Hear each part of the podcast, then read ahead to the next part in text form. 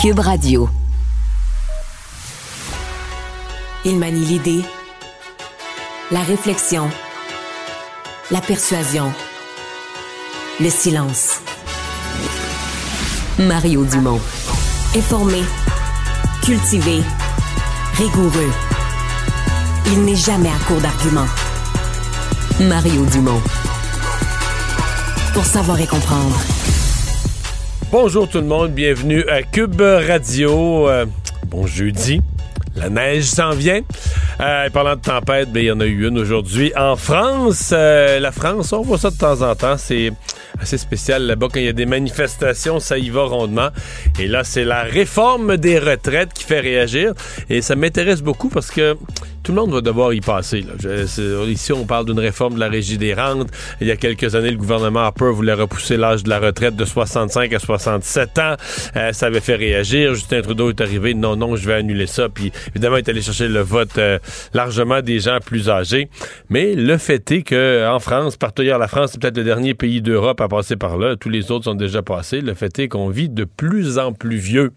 L'espérance de vie augmente et on vit de plus en plus vieux et en santé. Donc, est-ce qu'il est complètement illogique qu'on travaille une année, deux années de plus? Ben, c'est bien sûr que la réponse, c'est non. On n'a pas nécessairement le goût d'en parler. Tout de suite, on rejoint l'équipe de 100% Nouvelles. LCN. 15h30, c'est le moment d'aller retrouver notre collègue Mario Dumont. Salut Mario. Bonjour. Alors, Sandro Grande a tenu un point de presse aujourd'hui. Il était ému, ébranlé. Il a présenté ses excuses. On va l'écouter ensemble. Je suis profondément désolé de mes propos inacceptables tenus en 2012. J'ai honte de moi et de ce que j'ai écrit il y a plus que dix ans. La semaine dernière, j'ai écrit et envoyé une lettre personnelle à Mme Pauline Marois pour donner mes excuses les plus sincères et j'ai eu l'honneur de recevoir une réponse touchante de sa part. Mario, comment vois-tu la suite des choses pour euh, Sandro Grande? Hmm, ça change beaucoup de choses, hein? c'est bien fait. Mais tu comprends, quand tu vois la, gravité, l'aplomb, euh, la portée, écrit à Mme Marois, une réponse, etc., c'est comme si ça nous fait en même temps prendre conscience de comment ça n'a pas de bon sens ce qu'ils ont fait le CF Montréal lorsqu'ils l'ont annoncé. S'il avait fait ça à, ce moment-là, il y a dix jours, il serait ben, encore en poste. Ou, complètement différemment. ou complètement différemment. Euh, mais c'est qu'ils ont essayé de nier les faits, de dire oh, on fera pas de point de presse, on va envoyer ça dans un petit communiqué, c'est à la fin de l'après-midi, ça va passer. C'était. Euh, c'est une erreur. Et probablement que lui est victime là-dedans. De, et là, je parle pas de, de, de, l'erreur par rapport au, au Métropolis. Là. Je parle de l'erreur par rapport à l'annonce récente. Euh, probablement que quelqu'un, lui, peut-être que quelqu'un il a dit dans l'organisation, dans les communications du CF Montréal, ah, tu vas voir, ça va bien passer, puis tout ça. Et finalement, c'est sur lui que le bulldozer a roulé ensuite. Euh, probablement que c'est pas lui qui avait bâti la stratégie de communication. Peut-être que même lui, en dedans de lui-même, était inquiet, disait, ouais, le monde va dire, là, on lance ça comme ça d'un communiqué, le monde va dire quoi? Bon, et là, ben, aujourd'hui, ça a été bien fait. Dit être en contact avec Paul Saint-Pierre Plamondon aussi, euh, qui est un gentleman. Euh, je pense que ça va se faire dimanche, si je ne m'abuse, la rencontre. Mais là, on est, euh, voilà, donc c'est ce, dimanche. Donc là, on est dans un mhm. processus, disons, sérieux de quelqu'un euh, qui... Et, on l'avait dit, et même Paul Saint-Pierre Plamondon l'avait dit. Tu sais, on n'est pas euh, dans l'esprit de canceller des gens ou de, de, nier à jamais, pour l'éternité, jusqu'à leur mort, leur droit de participer à la société. C'est juste qu'on peut pas passer l'éponge sur quelque chose. prenons juste le début du commencement. c'est juste aujourd'hui, lui-même, c'est juste aujourd'hui qui a assumé qui avait envoyé ce tweet épouvantable. Quand on s'en parlait la semaine passée, on disait ah, il nie, il dit que son compte a été piraté, mais on disait tout ça avec un sourire en coin, voyons le compte piraté. Le compte n'était mm. pas piraté, il y avait le contrôle de son compte juste avant, il y avait le contrôle de son compte juste après, mais là pendant ces minutes-là, le compte était piraté, tu comprends que c'est une excuse qu'il a trouvée en panique. Là, à l'époque, il fallait qu'il réponde vite puis il a inventé une excuse en panique. Mais là, aujourd'hui, t'es plus là-dedans du tout. T'es dans un, quelque chose qui est assumé, regretté, des demandes d'excuses, en personne comme en, en privé, en personne comme sur la place publique. On, est complètement ailleurs, puis moi, j'accepte ça, je respecte ça, tout en rappelant que c'est pas, c'est pas une petite insulte. Là. Ça doit être fait avec... Euh, les excuses, tout ça doit être fait avec un certain poids. Parce que c'était pas juste, là. Il a pas juste dit euh, Ah, moi, j'aime pas tes politiques, mais je trouve que t'es pas intelligente, là. Je veux dire, euh, dans, un, dans un moment très, très grave pour la collectivité et pour des individus d'attentat, euh, lui avait souhaité que ça aille plus loin. C'est pas, c'était pas banal ce qu'il avait fait. Donc, il fallait qu'il s'excuse à, ce niveau-là. Mario, on va rester à Montréal et euh, on va se parler de l'image de Montréal parce que la, la, Chambre de commerce du Montréal métropolitain a réalisé une étude sur quelle est la perception que les gens ont de Montréal. Écoutons euh, ensemble Michel Leblanc. Je suis profondément désolé.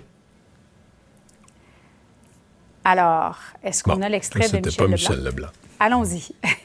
si des gens veulent prendre des photos de Montréal et de son centre-ville, je vous le dis maintenant, tu prends peut-être des photos avec l'anneau, ce qui nous rend très fiers, puis tu prends des photos avec le cône orange, ce qui est une réalité de Montréal. Ça n'a pas de sens. À un moment donné, on s'est dit, OK, on va aller sur le terrain, on va les compter, les cônes oranges.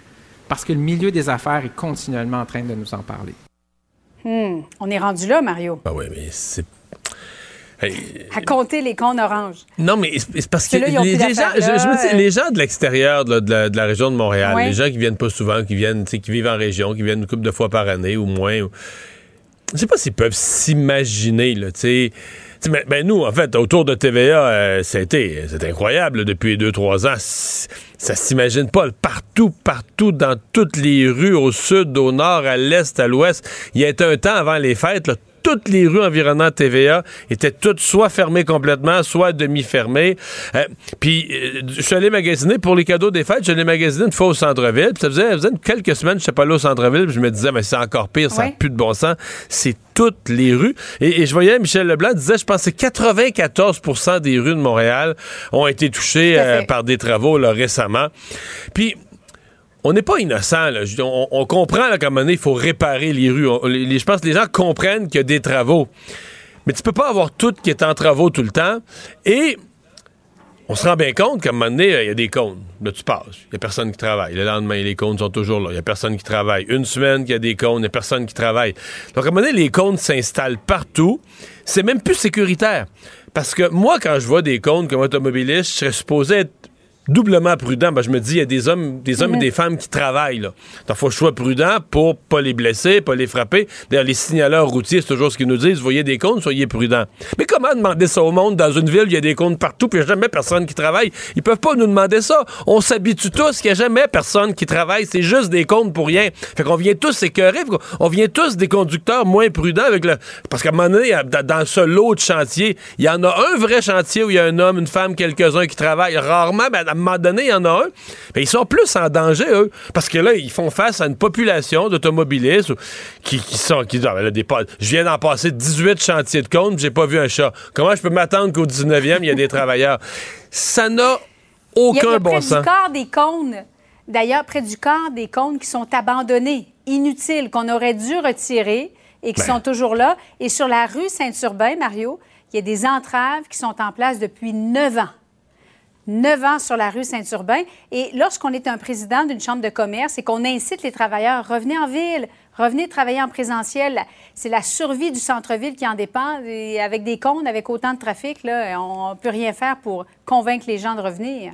Non, puis il reste que, tu sais, euh, Valérie Plante s'est fait élire la mairesse de la mobilité. Maintenant, on sait que c'était une joke, c'est la mairesse du vélo. Toutes les autres formes de mobilité, euh, ça ne l'intéresse pas. Mais, tu sais, parce que pour elle, la mobilité, c'est une façon, c'est un mot codé pour parler aux cyclistes, là, tu sais, par en dessous.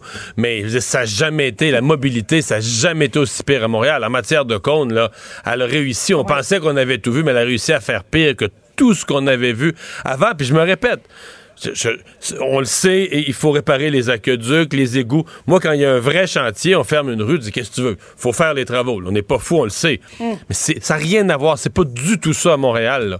Tout le monde. Puis, tout un chacun, les gens se parlent pas. Fait qu'à un moment donné, là, tu fermes une rue, euh, c'est Belle qui ferme une rue pour faire passer ses câbles. Euh, le mois d'après, c'est Énergir qui ferme la même rue pour passer son, son tuyau. Puis après ça, ben là, la ville, pendant que les autres ont travaillé, la ville, personne se court La ville leur ferme la rue pour refaire l'asphalte. Euh, là, après ça, quelqu'un d'autre leur défait l'asphalte pour aller changer de tuyau. C'est une, sincèrement, c'est une comédie. C'est digne et donc gère une ville. C'est les Charlots gèrent une ville. C'est inimaginable, Montréal. Donc, bravo, sincèrement, moi j'étais tellement content et je suis convaincu qu'il y a plein des gens d'affaires, ces membres de la Chambre de commerce. J'ai l'impression que jamais une intervention de Michel Leblanc va avoir été aussi appréciée parce que puis je comprends l'hésitation qu'il y a pu avoir à l'affaire parce qu'on s'attend un peu d'un président de Chambre de commerce qui soit un peu la cheerleader de la ville, qui vante la ville. Lui, son rôle, c'est de dire, de dire aux investisseurs du monde entier, venez à Montréal. Fait qu'il est dans une position un peu en contradiction. Sauf que c'est devenu tellement grave, c'est devenu tellement mal géré, tellement d'incompétence à Montréal. Tu dis à il faut que des personnes comme ça enlèvent leur chapeau de cheerleader de Montréal, puis disent, garde, il faut, faut nommer les choses, faut se parler, faut se parler entre nous de la médiocrité qui règne dans la gestion des travaux dans ce ville-là. Mais le pire, Mario, c'est que si la ville disait, c'est vrai, c'est vrai, on euh, n'a pas fait les choses correctement, mais la ville, la ville se défend en disant qu'il y a seulement 30% des chantiers qui relèvent de l'administration de la Ville de Montréal. Le reste, c'est le euh, ministère des Transports. on n'a pas l'impression que le problème va se régler bientôt et qu'il y a une volonté réelle de le régler. Parce que le reste, c'est le ministère des Transports. C'est tout, tout le monde qui a des, travaux souterrains à faire. Mais quelque part, c'est pas la ville qui coordonne. Euh, c'est pas la ville qui s'assure. Mettons qu'on mettait une amende, là salé pour chaque compte qui est là inutilement par jour. Tel montant par jour. Un compte, ton compte, il est là pour rien. N'importe qui. T'es Belle Canada, t'es Énergie, t'es n'importe qui. Le, monde, c'est là. Mais là, n'importe qui. Mettons, moi, demain matin, tu m'étais responsable d'un chantier. première chose, m'a dit, m'a mettre, mettre huit, semaines d'avance, m'a bourrer ça de compte, puis on verra, on fera les travaux plus tard, on sait pas quand. Mais tout de suite, demain matin, je ne prendrai pas de chance. Parce que c'est permis. La rue est pleine. La rue est les rues sont toutes fermées partout. Toute la ville est à moitié fermée. Fait que tout le monde. Puis là, on a eu la, COP 15. Ah ouais, une autre série de cônes. Puis c'est une. sincèrement, c'est une, une comédie, à Montréal. Une comédie. Et c'est pire que jamais sous le leadership de la mairesse Valérie Plante. Mario, merci beaucoup. Bon après-midi à toi. Au revoir. Mario Dumont. Rationnel et cartésien, il peut résoudre n'importe quelle énigme les yeux fermés. Savoir et comprendre l'actualité. Alexandre Morand-Villouellette. Alexandre, on reparle de cette histoire d'aînés qui ont été euh, enlevés. Euh, bon, euh, aînés qui... L'histoire, on, l'a décrit comme une histoire qui aurait pu passer dans un film. Et là, les, détails continuent d'être révélés. Oui, continuent d'être révélés. Là, je rappelle un peu cette histoire complètement folle lorsque des individus, en septembre 2020, ont fait éruption dans une résidence de deux septuagénaires à New York. Les ont enlevés le sac sur la tête, en voiture, après ça, en bateau euh, par la réserve d'Aquassassiné pour passer au Québec et ensuite se rendre jusqu'à Magog où on a enfermé les deux aînés dans un sous-sol pendant deux jours dans un chalet. Bon, histoire complètement folle. Le but étant de faire pression sur leur, euh, leur fils. Leur petit-fils, exactement. Petit-fils, pardon. Petit-fils qui aurait eu une, une, dette de drogue importante. On parle de vouloir récupérer 3,5 millions de dollars, donc c'était les options. Soit il récupérait le 3,5 millions, soit il récupérait le petit-fils. Et c'est ce qu'il voulait avoir. Et là, ce qu'on comprend, c'est que l'avocat de Gary Arnold, qui est un des accusés dans cette histoire, aujourd'hui a dit, mais il a été forcé de participer au crime, il avait pas le choix. Il dit au jury aujourd'hui, entre autres, est-ce que vous êtes déjà retrouvé dans une situation où vous voulez pas être là, vous vous, vous dites que vous voulez pas faire ce genre de choses-là, mais vous devez absolument le faire parce que si vous le faites pas, quelque chose de mal va arriver. Alors, ce qu'on comprendrait, c'est qu'il y avait tellement besoin, ce groupe-là ce gang-là, d'aller récupérer cet argent-là ou d'aller... Parce qu'eux-mêmes étaient menacés par d'autres. C'est ce qu'on comprend entre les lignes. Euh, eux-mêmes étaient menacés par d'autres. Tu vas peut-être dire que je suis un génie, là. Peut-être qu'est-ce qu'il avait fait affaire avec du méchant monde. ben, peut-être aussi qu'il trafiquait dans de la drogue. Ouais, peut-être qu'il avait fait des affaires pas gentilles avec du méchant monde. Puis là, ben, le méchant monde, quand il veut son argent, oh, il vient fâché. Ben voilà, et donc c'est un peu la défense euh, assez inusitée, merci, ben, qu'on veut déployer. Ouais, on veut mettre l'emphase sur cette ben, contrainte, donc alléguée. Moi, moi, je dis au jury, moi, je, je, faisais affaire avec des bandits. Puis la monnaie, les bandits se sont fâchés là, j'avais plus. C'est des bandits plus épeurants que moi, avec des plus gros guns. Fait que là, pas pas mal choix de, pas pas mal choix d'obéir. ce qu'il aurait dit au, fils, entre autres, on se rappelle, il voulait avoir le petit-fils, mais ce qu'il a envoyé comme message au fils là, du couple, j'avais pas le choix de faire ça. Je ne veux pas de tes parents, mais si je meurs ce soir, tu ne les reverras pas parce que qui va te les ramener?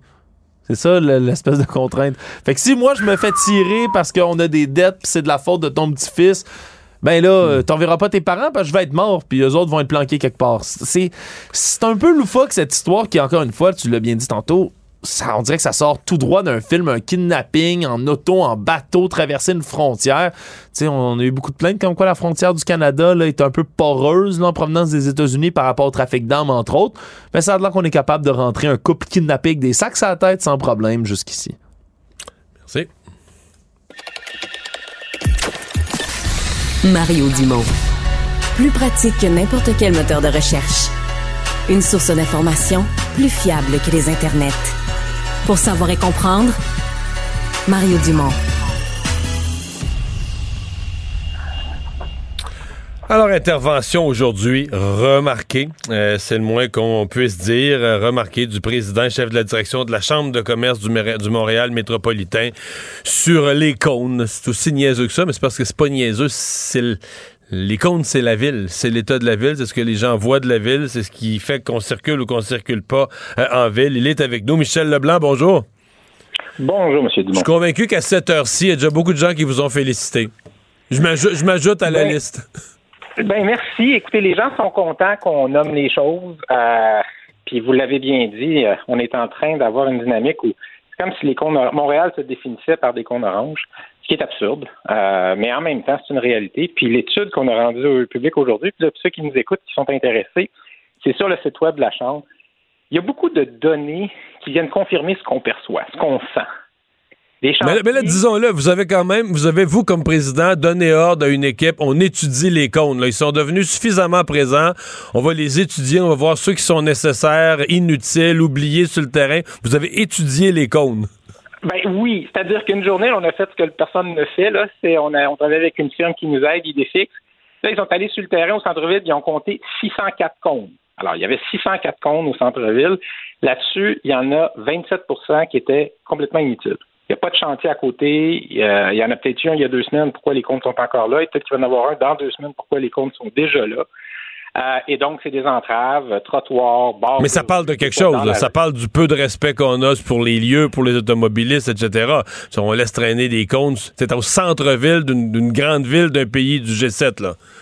Ben, c'est ça. Alors, c'est exactement ça. C'est-à-dire qu'on a une culture où on ne respecte pas le besoin de la fluidité.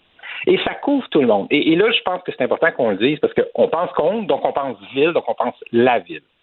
Ces comptes-là, dans bien des cas, c'est des chantiers de privé. 63 des 66% des chantiers au centre-ville, c'est pas la ville. C'est Belle, c'est Hydro, c'est des travaux dans l'espace privé. Là, on construit une tour, on bloque la rue. Bon. Quand Belle fait un, chantier pour deux jours, ou quand d'autres font des chantiers, il y a une firme qui vient mettre des cônes pas, pas la, firme qui fait les travaux elle-même qui met les comptes. Le permis est pour deux jours. Les comptes sont mis deux jours. Si la firme qui met les comptes, ça fait son affaire de venir les enlever dix jours plus tard, ben, elle vient les enlever dix jours plus tard.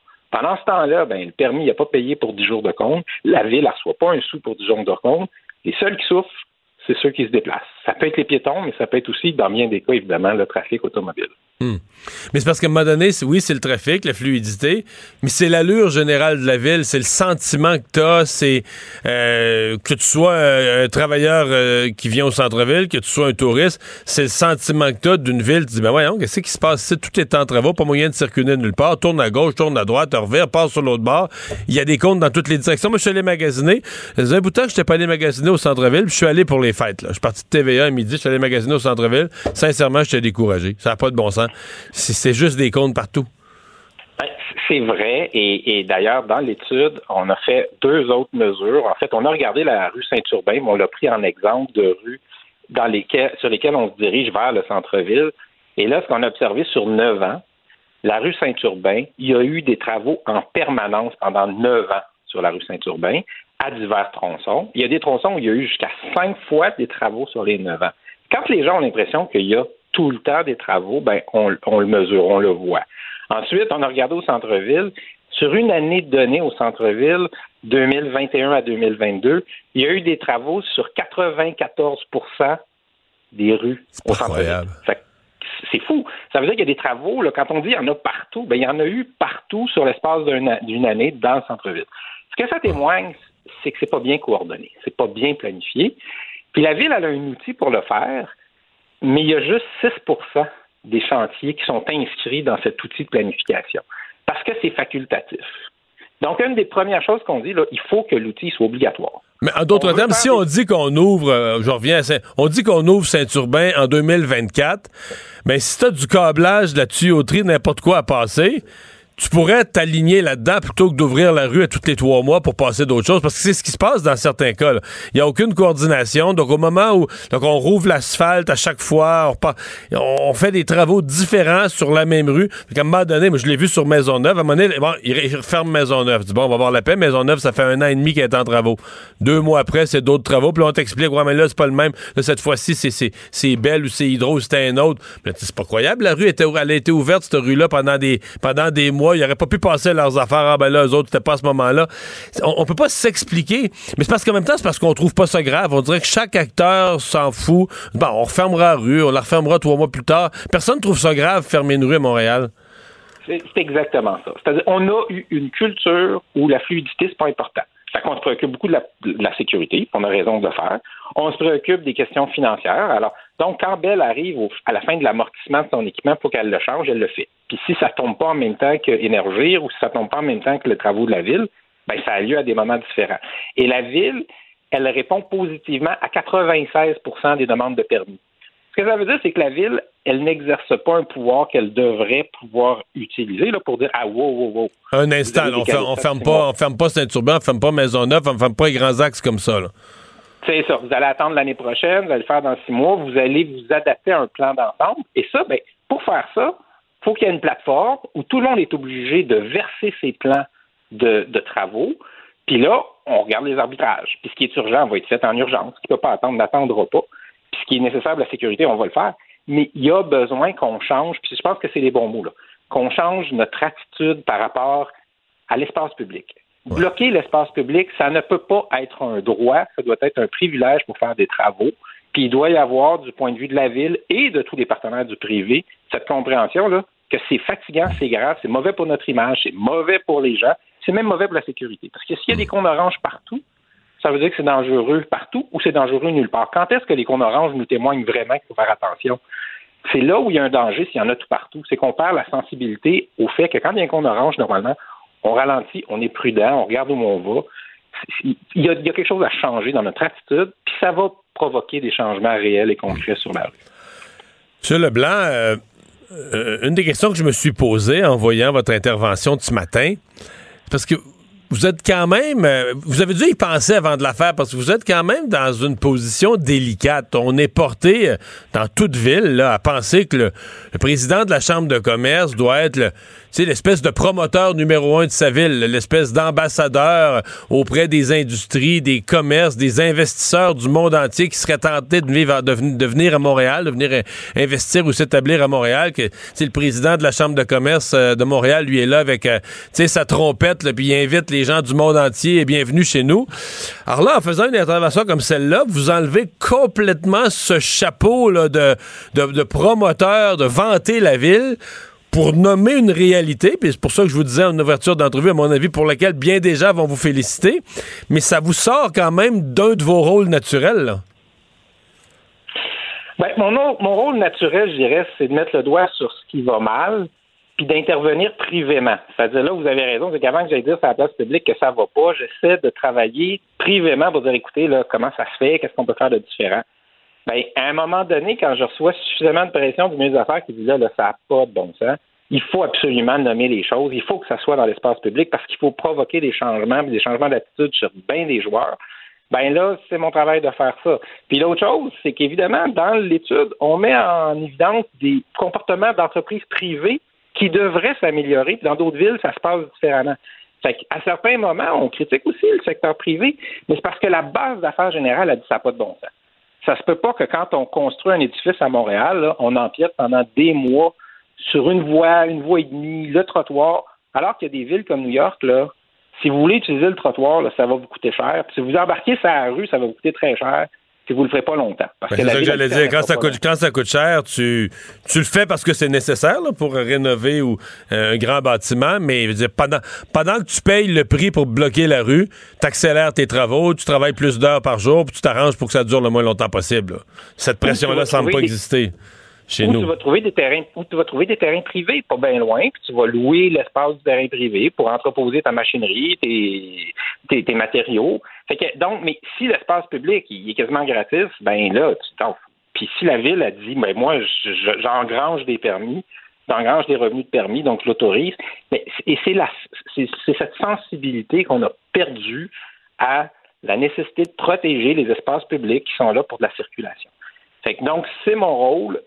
on arrive avec des solutions. Là, on parle des problèmes, mais il y a des solutions.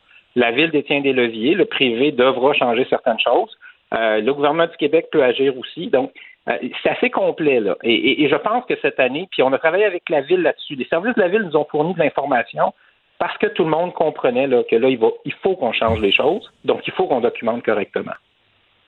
vous finissez l'entrevue, puis votre intervention sur une note optimiste malgré tout. Toujours, toujours. Moi, je crois à Montréal, là, puis je crois au centre-ville, puis je pense qu'on, je pense que les gens sont de bonne foi. Les gens font des erreurs, des fois c'est long à changer, des fois les incitatifs sont pas corrects. Mais moi, je crois que Montréal va bien aller, puis je pense que le centre-ville, on va le réussir. Je pense qu'on va améliorer la fluidité aussi, pas instantanément, mais si on regarde ça sur un an, je pense qu'on va améliorer des choses. Bon. Votre optimisme me remet de bonne humeur. Merci d'avoir été là. Merci. bye bye.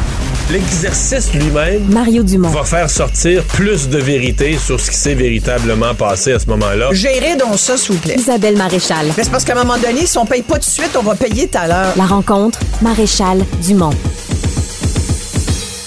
Alors, c'est le début du Salon de l'Auto aujourd'hui à Montréal. Isabelle Maréchal qui est là pour nous en parler. Bonjour Isabelle. Oui, bonjour. En fait, ça ouvre demain ça pour ouvre le demain? public. Euh, oui, effectivement, mais effectivement, je vais t'en parler parce que je trouve que c'est un gros, euh, d'abord pour Montréal et pour le Québec, c'est une industrie tellement importante, euh, l'industrie de l'automobile, que le nouveau salon de l'auto de Montréal, qui, qui revient après deux années d'hiatus. Est-ce que tu vas là au salon de l'auto, toi?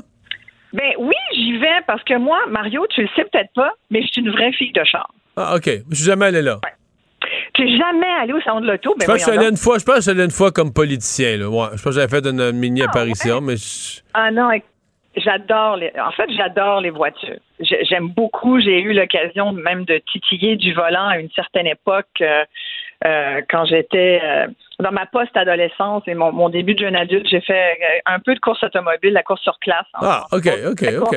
Du lac des Deux-Montagnes, la course en crampon. J'ai j'ai été euh, membre de la Fédération Auto-Québec. J'ai même été flagger, euh, en guillemets. Euh, tu sais, ceux qui, qui brandissent les drapeaux jaunes et autres damiers là, sur les, les, courses de Formule 1. Je, je, courais les Grands Prix à l'époque. OK. Donc, tu iras. Et, et, et qu'est-ce qu'il y a à dire sur le salon de l'auto? Ben, écoute, ce que je voulais dire, c'est que d'abord, ça fait deux ans qu'il n'y en a pas eu. Alors, je pense que les gens vont être intéressés de voir les nouveautés. Puis, je voulais surtout te parler des, des changements que l'industrie euh, de l'automobile euh, va devoir, euh, des changements auxquels elle est confrontée en fait, puis pas juste depuis cette année, mais c'est sûr qu'avec les deux dernières années de pandémie, ça force les constructeurs à se regarder puis à dire ok, on a des, des gros gros gros défis, que ça soit au niveau de ne serait-ce que des GES, au niveau de la pollution. Euh, les nouveaux modes de, consommation aussi, de, tu sais, qu'on pense à la mobilité, l'autopartage, euh, euh, toute la question de, des émissions de gaz, des gaz à effet de serre, c'est relié aussi à tout ça. On nous dit soyez un peu mieux, un peu plus intelligent quand vous vous déplacez, mais on est encore très, surtout nous au Québec, très attachés à nos gros véhicules, à nos VES. Le F-150, pour pas le nommer, reste un des véhicules les plus prisés par les Québécois. On en vend plus que jamais. Euh, il y a eu une pénurie de, certains modèles durant la, pandémie, justement. Euh, et, là, ben, même en matière de véhicules électriques, c'est la même chose. Il y a des longues listes d'attente, même si nous, au Québec, on est très friands de ce genre de véhicules. Il reste quand même que malgré les incitatifs, c'est pas tout le monde qui a les moyens de s'en payer un. Puis avec l'inflation. Mais il y en a plus de toute façon. il y en reste pas. Il y, en a pas de non vendus dans les cours. Là. deux ans d'attente. Non, exactement. Tu te mets sur la liste d'attente, puis tu es content quand ils t'appellent pour te dire que ton véhicule s'en vient dans six mois. C'est à peu près ça. Mais, mais tout, c'est quand même des, des c'est quand même des gros enjeux. Pour une industrie au Québec, tu sais, je regardais, c'est quand même une industrie au Québec qui est près de 2 milliards de dollars. Ça emploie plus de 6 500 personnes. Il y a plus d'une centaine d'entreprises qui sont actives ici. Tu sais, que ça soit... Nous, on est beaucoup dans les pièces, hein, les, pièces d'origine, les pièces de rechange. il y a évidemment à peu près une dizaine de filiales de compagnies étrangères également. Tu sais, quand, quand on parle d'entreprises importantes, on parle à, à Bridgestone, à Waterville, euh, Spectra Premium, puis il y a aussi des nouveaux joueurs dans l'industrie, comme euh, tu sais, les nouveaux camions, on les appelle les camions urbains, les camions euh, Lions. Lions, c'est une nouvelle entreprise qui fait beaucoup parler d'elle depuis les dernières années. Puis je pense que c'est une industrie qui est très consciente aussi de ces défis-là et qui est en train de, de, se prendre en main. Ils ont les deux mains sur le volant, ils savent qu'ils n'ont pas le choix. Euh, par rapport au, euh, GES, ils n'ont vraiment pas le choix. De toute façon, les gouvernements les, talonnent, ils vont les talonner encore plus là-dessus parce que les citoyens et, les commentateurs vont talonner les, politiques là-dessus. Ici, je prends l'exemple de la compagnie Kruger. Je vois ça aujourd'hui, il y a, deux premiers camions électriques à batterie de Kruger Energy qui ont commencé à, à se promener sur les routes au Québec. Fait que si tu vois un gros camion là, qui transporte du papier de toilette, euh, des mouchoirs ou des essuie-tout, ben, euh, et, euh, et, qui est vert, 100% électrique, c'est Kruger. Ils en ont deux, d'après ce que je comprends aujourd'hui, mais ils ont l'intention d'en avoir à peu près une cinquantaine. Puis ce qui est fabuleux, c'est qu'un seul de ces camions, en fait, les deux premiers camions à eux deux, là, ça équivaut au retrait de 90 véhicules sur nos routes ça réduit les émissions de GS de 380 tonnes par année avec deux camions. C'est quand même assez fabuleux. Tu sais, c'est des économies de carburant là, qui se chiffrent à 150 000 litres par année. Donc, je pense qu'on n'a pas le choix. Il faut aller là. Je pense que l'électrique, c'est l'avenir de l'industrie de l'auto. Et je pense que les constructeurs n'auront pas le choix. De toute façon, de, plus en plus, euh, il y a des constructeurs qui l'ont annoncé. je voyais, ouais, là-dessus, je voyais Steven ouais. je pense, c'est-tu lundi ou, à la fin de, soit au début de cette semaine ou à la fin de la semaine passée, qui disait qu'au Canada, le nombre de modèles, pas de véhicules, mais de modèles différents en, pendant l'année 2023 va doubler. C'est quelque chose qu'il y avait 70 modèles de véhicules électriques, des différentes compagnies. Il y a des compagnies qui en ont juste un, des compagnies qui en ont trois, quatre. Mais tout ça faisait 70 modèles. Puis il semblait dire qu'à la fin 2023, on allait avoir plus autour de 140 modèles différents. Euh, de toutes les compagnies. Là. Fait que c'est, c'est, le, choix est de plus en plus vaste dans toutes sortes de types de véhicules. Puis, je pense qu'il y a beaucoup, il va y avoir sans doute qu'on va rentrer dans une ère d'essai-erreur. Puis avec justesse, tu le dis bien, puis euh, tu sais, j'ai hâte de voir les modèles au salon de l'auto, mais d'après ce que j'ai compris, il y effectivement, il y aura beaucoup de VUS encore, dont des modèles qu'on qu'on a qu'on n'a pas eu encore ici au Canada, parce que les véhicules les véhicules utilitaires sont hyper populaires au détriment de la voiture traditionnelle. C'est parce que c'est mieux. Je sais pas pourquoi on a cette ben discussion-là. C'est parce que c'est les écolos qui nous ont mis ça dans la tête. Je veux dire, c'est mieux. Là. Je veux dire, euh, mettons, euh, tu sais, les téléphones cellulaires, les grosses maillotches qui rentraient pas dans une poche, il en reste plus non plus. les gens aiment mieux les VUS, c'est un meilleur véhicule, t'as plus de rangement, euh, etc. Fait qu'ils s'en vendent plus parce que c'est mieux, là. Non? les familles, je pense que nous, au Québec, pour la tenue de route aussi, là, tu sais, l'hiver, avec nos ben conditions. oui, exactement. Plus en sécurité. un peu plus haut. Mais puis en même temps, il y a toutes les critiques qui ont été assez négatives à l'endroit des VUS, puis qu'ils sont encore. Ça tend à, tu sais, je pense que il faut quand même se rendre à l'évidence. Il y a, n'importe quel expert d'industrie va dire qu'aujourd'hui, ils sont beaucoup moins polluants qu'ils l'ont déjà été. Ça reste des véhicules hyper performant, mais beaucoup plus économique qu'à une certaine époque. Le comprenons-nous sur VUS, là? Quand on dit VUS, pas toutes des Yukon, pas, toutes des Yukon ou des Hummer, il y a de plus en plus de petits VUS, euh, sais, qui dépensent. Un V4 ou un, v, un V6, là? Quelqu'un qui a un V8, là, on s'entend, tu pollues, là. Tu es un gros pollueur. c'est pas, un gros, pas un gros pourcentage des VUS qui ont un V8. Mais il n'y en a pas tant que ça. bon, exactement. C'est surtout des V6, surtout parce que les gens. C'est surtout des V4. Maintenant, c'est des V4. Là. Ah, ben, parce que maintenant, c'est des mini VUS. En fait, c'est des, c'est des fonds, c'est une espèce de plateforme de voiture sur laquelle ils donnent une allure de VUS. Il y a ça Exactement. Fait que c'est, bon, on pourrait rentrer euh, dans les dans les euh, considérations de chacun des modèles, mais ce qui est intéressant dans ce que tu disais aussi, c'est que c'est vrai qu'il y a des nouveaux modèles. Il y a aussi ben, des nouvelles entreprises. Et je voyais qu'il y avait Lotus qui s'en venait sur le marché. C'est une compagnie. Écoute, pour moi, Lotus, c'est légendaire. C'est, c'est, une compagnie britannique. Euh, euh, qui c'est juste le nom. je les connais juste en Formule 1. oui, c'est ça, exactement. Et là, ils s'en viennent avec un hyper VUS tout électrique euh, qui promet 600 km d'autonomie. 260 km euh, à l'heure en heure de pointe, en pointe. Là. Ça veut dire que ça, là, c'est plus dans euh, j'ai 60 à 90 km, puis après, je m'inquiète, je vais être obligé de pousser mon auto. C'est plus ça, là.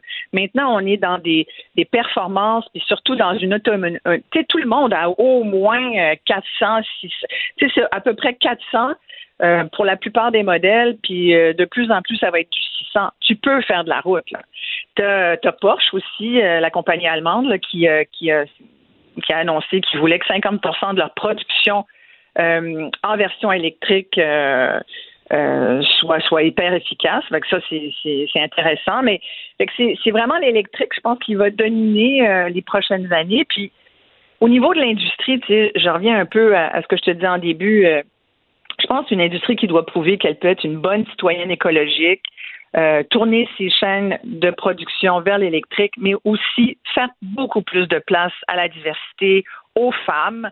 Euh, moi, j'ai l'occasion depuis un an de travailler auprès d'un programme, euh, enfin d'animer des, des, des, conférences aussi auprès d'un programme qui s'appelle l'accélérateur euh, femmes en automobile. Puis c'est un programme pour essayer de mentorer des femmes. Donc, c'est des mentors, c'est des femmes qui travaillent dans le secteur automobile qui mentorent des jeunes femmes qui veulent faire carrière là-dedans.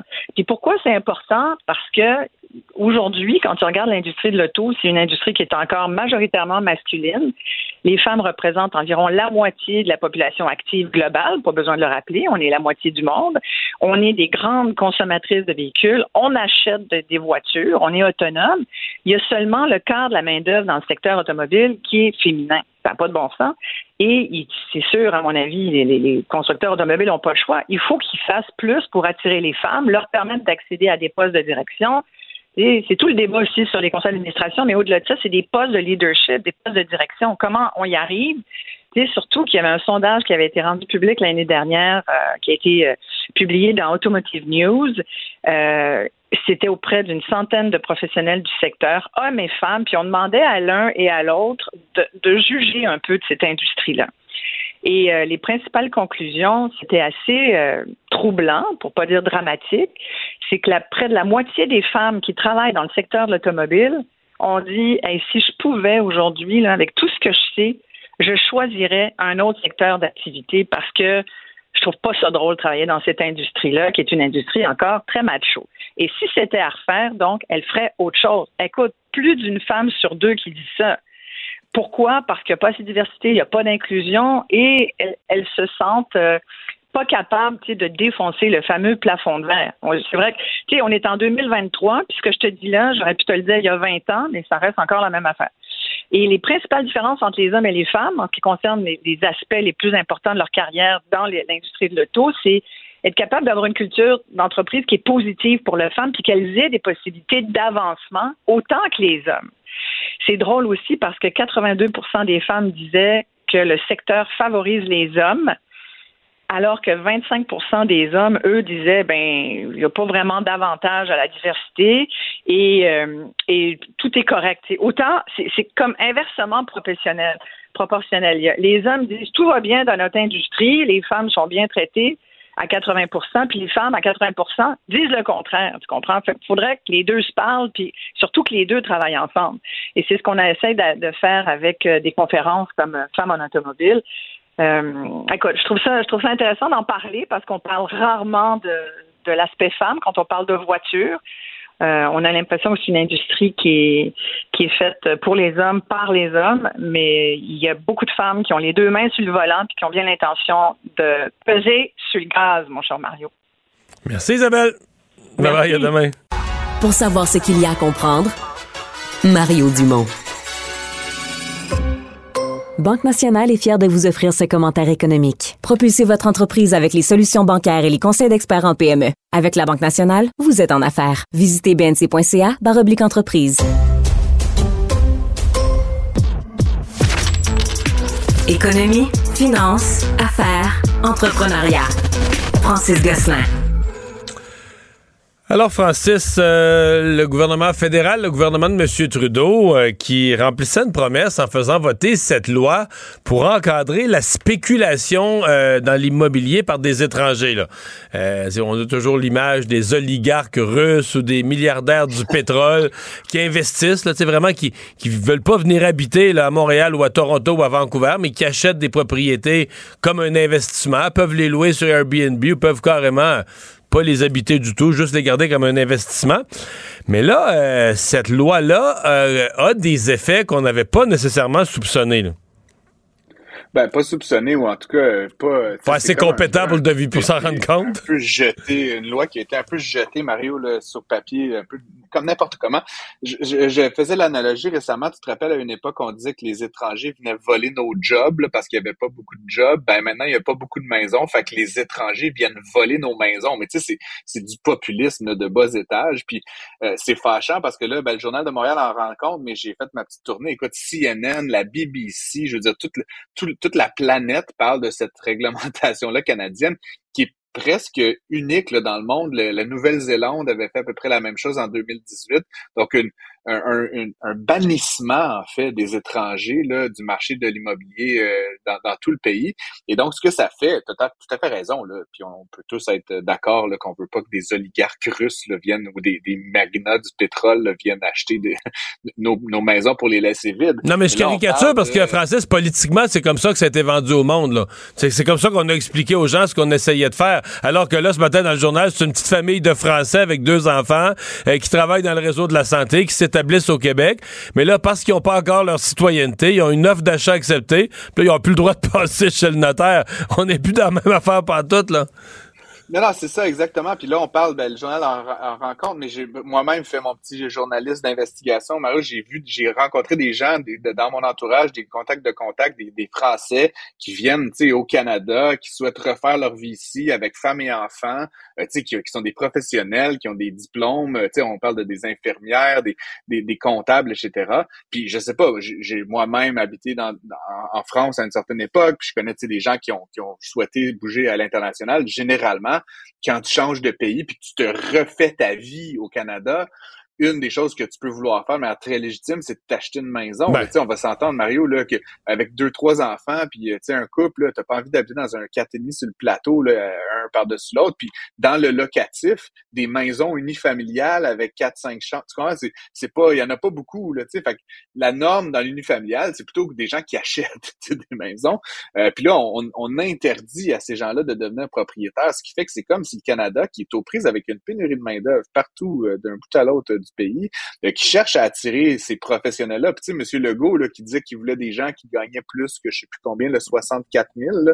Mais tu penses-tu que le monde qui gagne 75, 80, 100 000, ils ont envie de venir habiter dans, en location? Tu sais, c'est des gens qui ont des moyens. Souvent, ils ont vendu leur maison dans leur pays d'origine. Ils ont des liquidités. Ils sont prêts à les investir. si on vendu à Paris, ça se peut qu'il y ait les moyens d'une mise de fonds à Montréal, au Québec, là. ouais, ils peuvent l'acheter cash, probablement, leur maison. Mais mon point, c'est que cette loi aucun sens dans la mesure où elle s'applique à des gens normaux. Puis on pourrait très bien faire des exceptions du genre, il faut que tu l'habites pendant 12 mois, il faut que tu prouves ceci, cela. Là, en ce moment, les exigences, il faut que la personne elle soit ici depuis, euh, je pense, c'est trois ou quatre ans, qu'elle ait fait trois déclarations d'impôts, ce qui veut dire que, comme je le réitère, quelqu'un qui décide de refaire sa vie, il va pas passer quatre ans dans un, dans un logement à attendre, à, à ronger son frein de pouvoir rentrer dans le marché immobilier. Je trouve ça complètement euh, irrespectueux, Mario, pour les gens euh, qui viennent euh, travailler ici et, créer de la valeur pour nos entreprises, pour, pour nos institutions et surtout le cas échéant, on, on parle de cet exemple de l'infirmière, le Mario. Bon, je pense qu'on a. Infirmière, moi. Oui, ça revient, ça repart. On a un bug de communication. Est-ce que. Ah. Je, suis là. Oui, bon, là, on t'entend bien. Oui, tu allais dire donc l'infirmière. Reprends-la. Ben, il y a une pénurie, on veut qu'elle s'installe ici, puis on lui met des bâtons dans les roues, on lui dit tu peux pas faire ça, tu peux pas faire ça. à la fin, je veux dire, c'est complètement, c'est un obstacle additionnel dans le fond à attirer cette main d'œuvre dont on a cruellement besoin. Mais tu penses que le gouvernement Trudeau devrait carrément reculer? Moi, honnêtement, si j'étais le gouvernement Trudeau, je te dis, c'est étrange, tu sais, on peut dire ce qu'on veut du gouvernement Trudeau, mais factuellement, c'est un gouvernement qui est, bon, euh, quand même, sur le plan social, très à gauche, très inclusif, très tout le monde est beau, tout le monde est gentil. Puis là, soudainement, il fait preuve d'une genre de xénophobie douce envers les immigrants. Je trouve ça incohérent dans la vision du monde du, Parti libéral de Mais je me demande si c'est pas... mais je me demande si c'est pas de l'incompétence, c'est-à-dire que, tu sais, tu vises... Euh, mais tu tu vises quelque chose, là, puis dans la réaction, dans la rédaction, pardon, de ton projet de loi, euh, tu t'accroches d'autres choses, là, comme un peu euh, quelqu'un qui, euh, qui, qui passe la souffleuse puis qui pogne un bout des arbustes dans la souffleuse, là, il voulait pas, il visait la neige, là, mais il a arraché l'arbuste. Je me demande s'il n'y a pas un peu de ça, tout simplement, là. Ben, il y a un peu de ça, puis tu sais, c'est drôle parce que le gouvernement Trudeau a annoncé toute une pléthore de, de de, mesures pour le marché de l'immobilier euh, dans le dernier budget. Puis ce qui est un peu bizarre, c'était ça, se voit que c'était de l'improvisation, Mario. Là. Je dire, le CILIAP, là, je veux dire, je, me rappelle, j'ai écrit un texte au mois d'octobre dernier pour Realtor, puis on savait aucune idée c'était quoi le CILIAP, autre que ça allait aider à acheter une maison. sais, il y avait pas de texte, c'était comme une patente qui était genre CELI, mais là, on savait pas c'était quoi les seuils. Là, là on l'apprend quelques mois avant l'affaire de l'immobilier, Mario, là, je lisais euh, quelques articles là-dessus, les, directives spécifiques, les notaires, les courtiers immobiliers, les agents euh, de, de courtage hypothécaire étaient pas au courant. Les directives ont été énoncées le 21 décembre. Puis entrer en, vigueur le 1er janvier, là, euh, dix jours plus tard c'est quoi cette manière de gouverner un pays? ça, ça se peut pas. Faut que tu donnes aux acteurs économiques des mois, voire des années pour anticiper leurs décisions.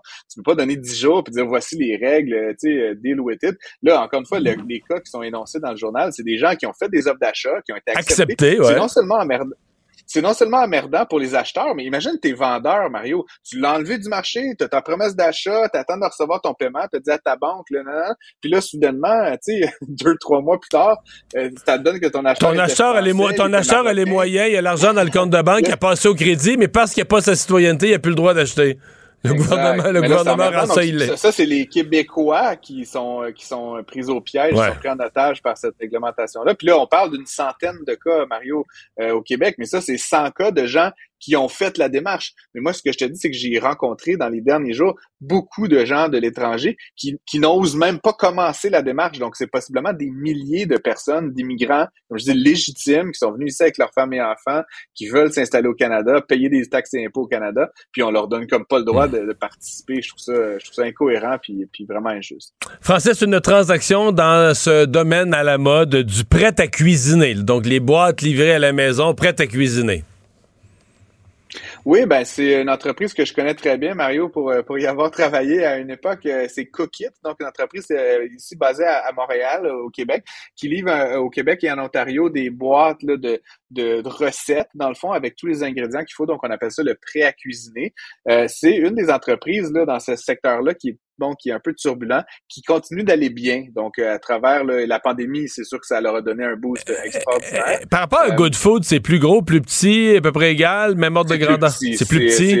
C'est, je pense, 10 ou 15% du volume d'affaires de ah, OK, OK, OK. mais c'est exclusivement ou presque au Québec et un tout petit peu en Ontario, alors que Good Food a vraiment des aspirations à être canadienne. Euh, puis contrairement à Good Food également, tu sais, Good Food était vraiment lancé dans l'épicerie en ouais, ça, ça a été un succès? Euh, euh, non, non, c'est ça. D'ailleurs, ils ont, ils, ont, ils, ont, euh, ils, ont, ils ont limité là, maintenant cette offre-là. Cookit est toujours resté très euh, très spécialisé dans le domaine du prêt à cuisiner. et ils ont développé le plus récemment du prêt à manger, donc des petits barquettes que tu réchauffes. Mais tout ça pour dire la nouvelle, c'est qu'ils ont fait l'acquisition d'un autre acteur dans ce domaine-là qui, était beaucoup plus petit là, à son tour. Donc, c'est un moyen joueur qui en achète un plus petit. Mais c'est le fun, c'est menu extra. Je sais pas si tu connais. Mais non, je le connaissais pas, mais là, je suis, je suis allé sur leur site Internet, menu extra. Parce que là, on est dans la haute gamme, mon cher ami. Tu vois, cette semaine, ce qu'ils avaient comme menu, le riz de veau la coquille Saint-Jacques et le pitivier de canard. Je dois t'avouer que moi, je suis quand même un gastronome. Je connaissais pas l'expression pitivier, là. P-I-T-H-I-V-I-E-R. Mais en fait, donc c'est vraiment, contrairement à Cookit qui se veut des repas de tous les jours, là, tu vraiment des trucs qui se cuisinent en 20-30 minutes.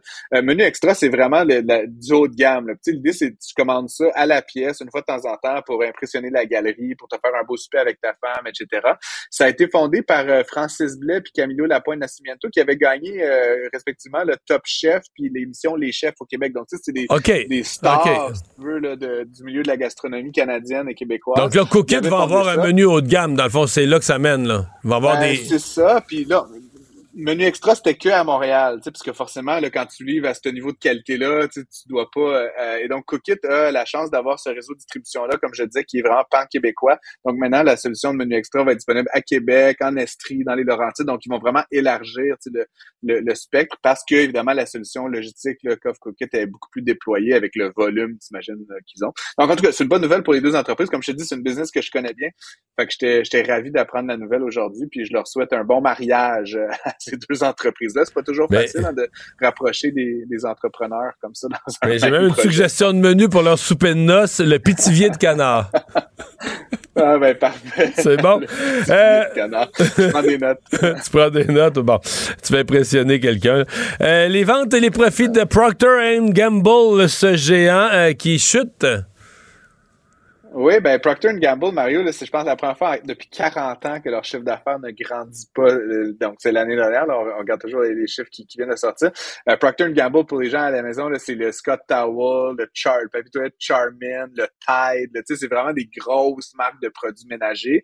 Euh, et donc c'est une entreprise qui, comme dit le bon temps, mauvais temps, c'est des choses dont on a besoin d'acheter quand même en bonne quantité à chaque année. Et donc, ils sont victimes notamment de l'inflation. Ça, ça pose quand même, euh, je trouve, de manière intéressante le, défi là, que vivent les entreprises actuellement. Procter Gamble euh, fait monter ses prix de 10% à la fin de l'année dernière, donc c'est quand même pas rien.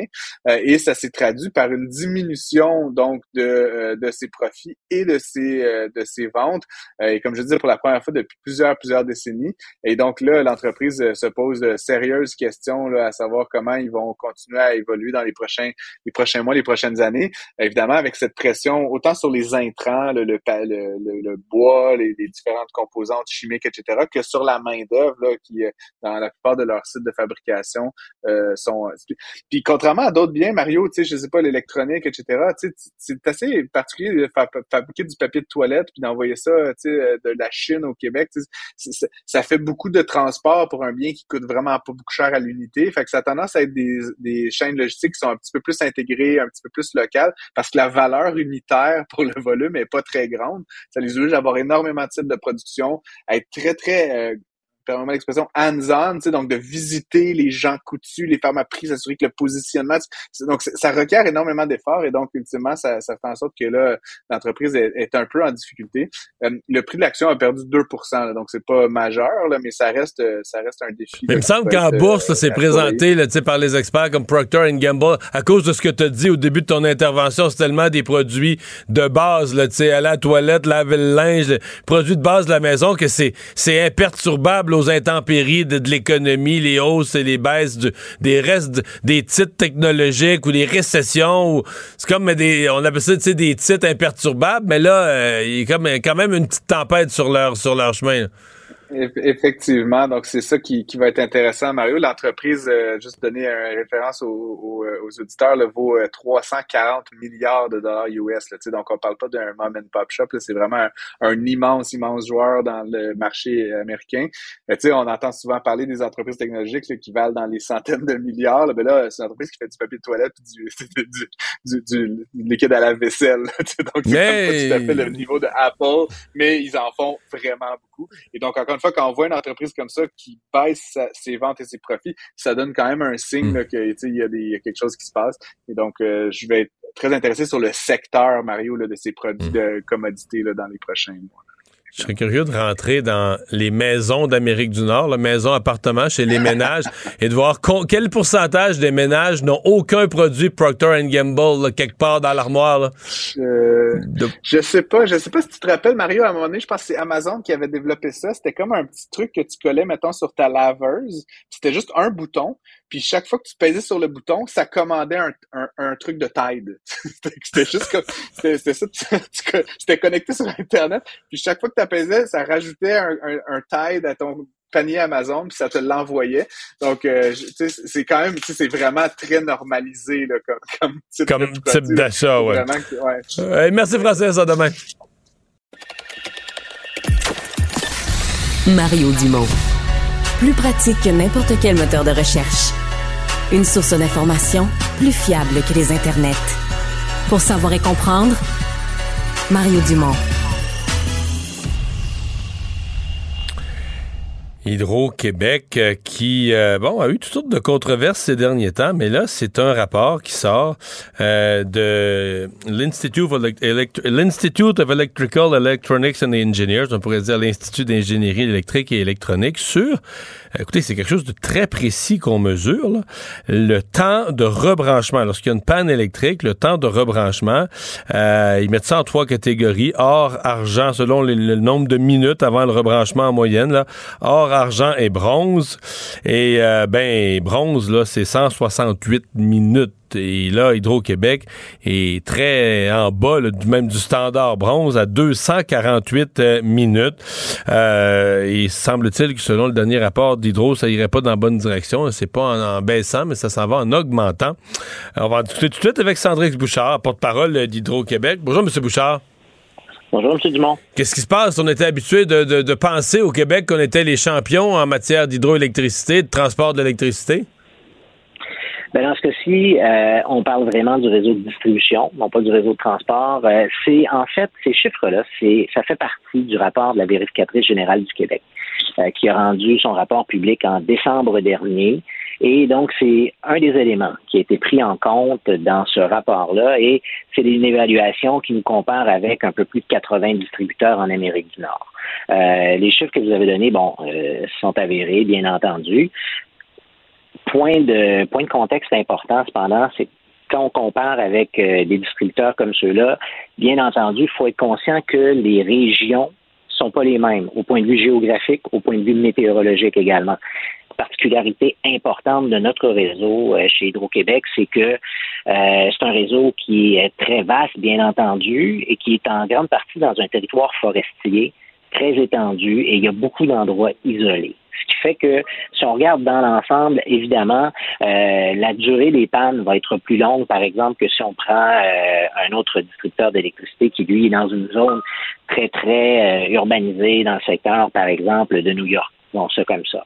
Autre point important, on est dans un secteur géographique où les épisodes de verglas sont, sont présents, ils ont tendance à être plus, ils ont tendance à plus durement nous affecter. Puis bien entendu, ben, ça a un impact important sur un réseau de distribution d'électricité aérienne. Donc, est-ce que ce sont les verglas, les, périodes de verglas qui ont fait euh, grimper les temps d'attente? Je me souviens pas par cœur, 2020-2021, est-ce qu'il y en a eu tant que ça de grands épisodes de verglas?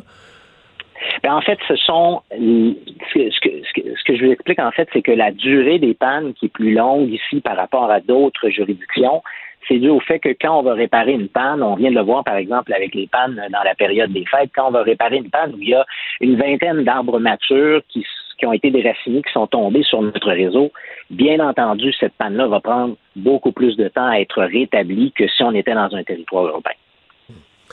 Euh, il y a quand même un sentiment que ça se détériore. C'est ce que la vérificatrice disait. Euh, le, réseau est dans un état d'entretien moins bon. Euh, y a, les pannes sont plus nombreuses et plus longues. Et là, elle ne comparait pas euh, le Québec avec peut-être effectivement d'autres endroits qui n'ont pas la même météo ou pas les mêmes conditions là, régionales ou forestières. Elle comparait le Québec avec le Québec. Comparait le Québec d'aujourd'hui avec le Québec d'hier. Est-ce que Hydro-Québec reconnaît cette détérioration? On est d'accord avec euh, les conclusions euh, qui étaient dans le rapport de la vérificatrice générale. On l'a dit d'entrée de jeu. On reconnaît qu'on voudrait, on pourrait en faire plus au niveau de la maintenance préventive. Euh, cependant, si on regarde le rapport de la vérificatrice générale du Québec, une chose très importante, et c'est également ce qu'on a dit lorsque le rapport a été dévoilé, c'est que le rapport ne, ne regarde pas ce qu'on a fait au niveau de la maîtrise de la végétation. Et pour nous, c'est un levier très important quant à la diminution future des pannes. On a investi, si on regarde les chiffres des dernières années, on est passé de 62 millions de dollars en 2018 à 100 millions de dollars cette année. Et l'an prochain, on vise 125 millions de dollars. Donc, ça pour dire que de 2018 à 2024, on est passé du simple au double. Parce que de 40 à 70% des pannes sont causées par la végétation. Environ 40% en territoire urbain et jusqu'à 70 en euh, milieu euh, densément boisant, en milieu rural. Donc ça, c'est des travaux quoi, pour enlever les arbres, les branches qui sont trop proches des fils?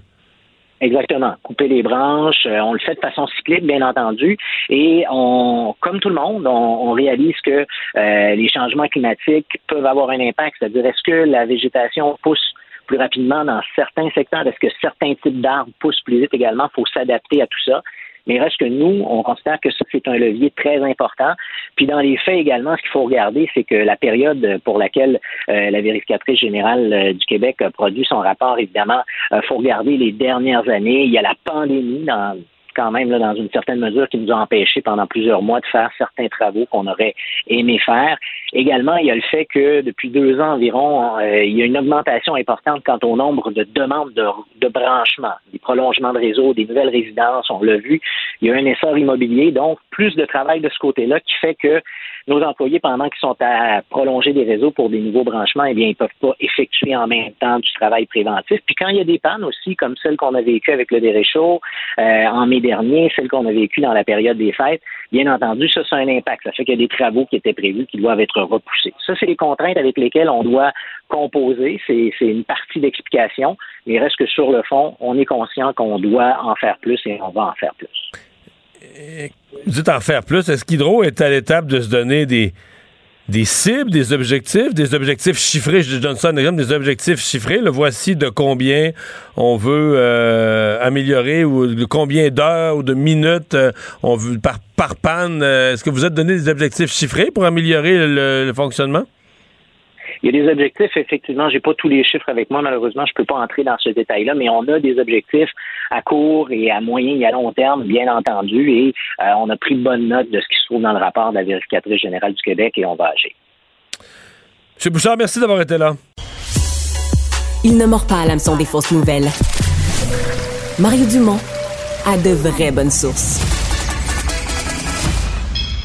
Un adolescent de 17 ans poignardé. Une autre femme assassinée. Il est visé par des allégations d'inconduite sexuelle. Les formations politiques s'arrachent le vote des familles. Comment faire fructifier votre argent sans risque? Savoir et comprendre les plus récentes nouvelles qui nous touchent. Tout savoir en 24 minutes. Avec Alexandre Morin-Villouellette et Mario Dumont. En manchette dans cet épisode, Sandro Grande, l'ex-joueur de soccer, s'excuse pour ses propos sur les réseaux sociaux. Le corps des cônes oranges au centre-ville de Montréal serait inutile selon une étude. Un ex-psychologue est coupable de croire aux démons et aux exorcismes et Alec Baldwin accusé d'homicide involontaire. Tout savoir en 24 minutes. Tout savoir en 24 minutes. Bienvenue à Tout savoir en 24 minutes. Bonjour Mario. Alors, on a entendu un peu plus tôt aujourd'hui conférence de presse inusitée qui euh, à laquelle étaient conviés les médias pour entendre les excuses de Sandro Grande, l'ancien joueur de soccer du CF Montréal entre autres et très brièvement entraîneur de l'équipe de réserve du CF Montréal. Il a présenté donc des excuses pour les propos qu'il avait tenus sur les réseaux sociaux en 2012, a expliqué que c'était inexcusable. Et là, pour la première fois, il a pris également euh, pleine, disons, responsabilité de ce qu'il avait écrit. son code n'a plus été piraté. C'était sa défense à l'époque. C'est lui qui a bien écrit ce message-là, mais c'est déjà beaucoup d'assumer que c'est lui qui l'a fait. Exactement. Il a fait des démarches même supplémentaires, a parlé d'avoir écrit même à la principale concernée des, disons, de l'apologie du meurtre qu'il avait fait à l'époque. On peut écouter un, un moment de ses excuses. J'ai fait une grosse erreur et je prends la responsabilité de l'avoir écrit et de l'avoir nié. Je tiens à m'exprimer mes plus, mes plus profonds pensées aux victimes de cette soirée. La semaine dernière, j'ai écrit et envoyé une lettre personnelle à Mme Pauline Marois pour donner mes excuses les plus sincères. Et j'ai eu l'honneur de recevoir une réponse touchante de sa part.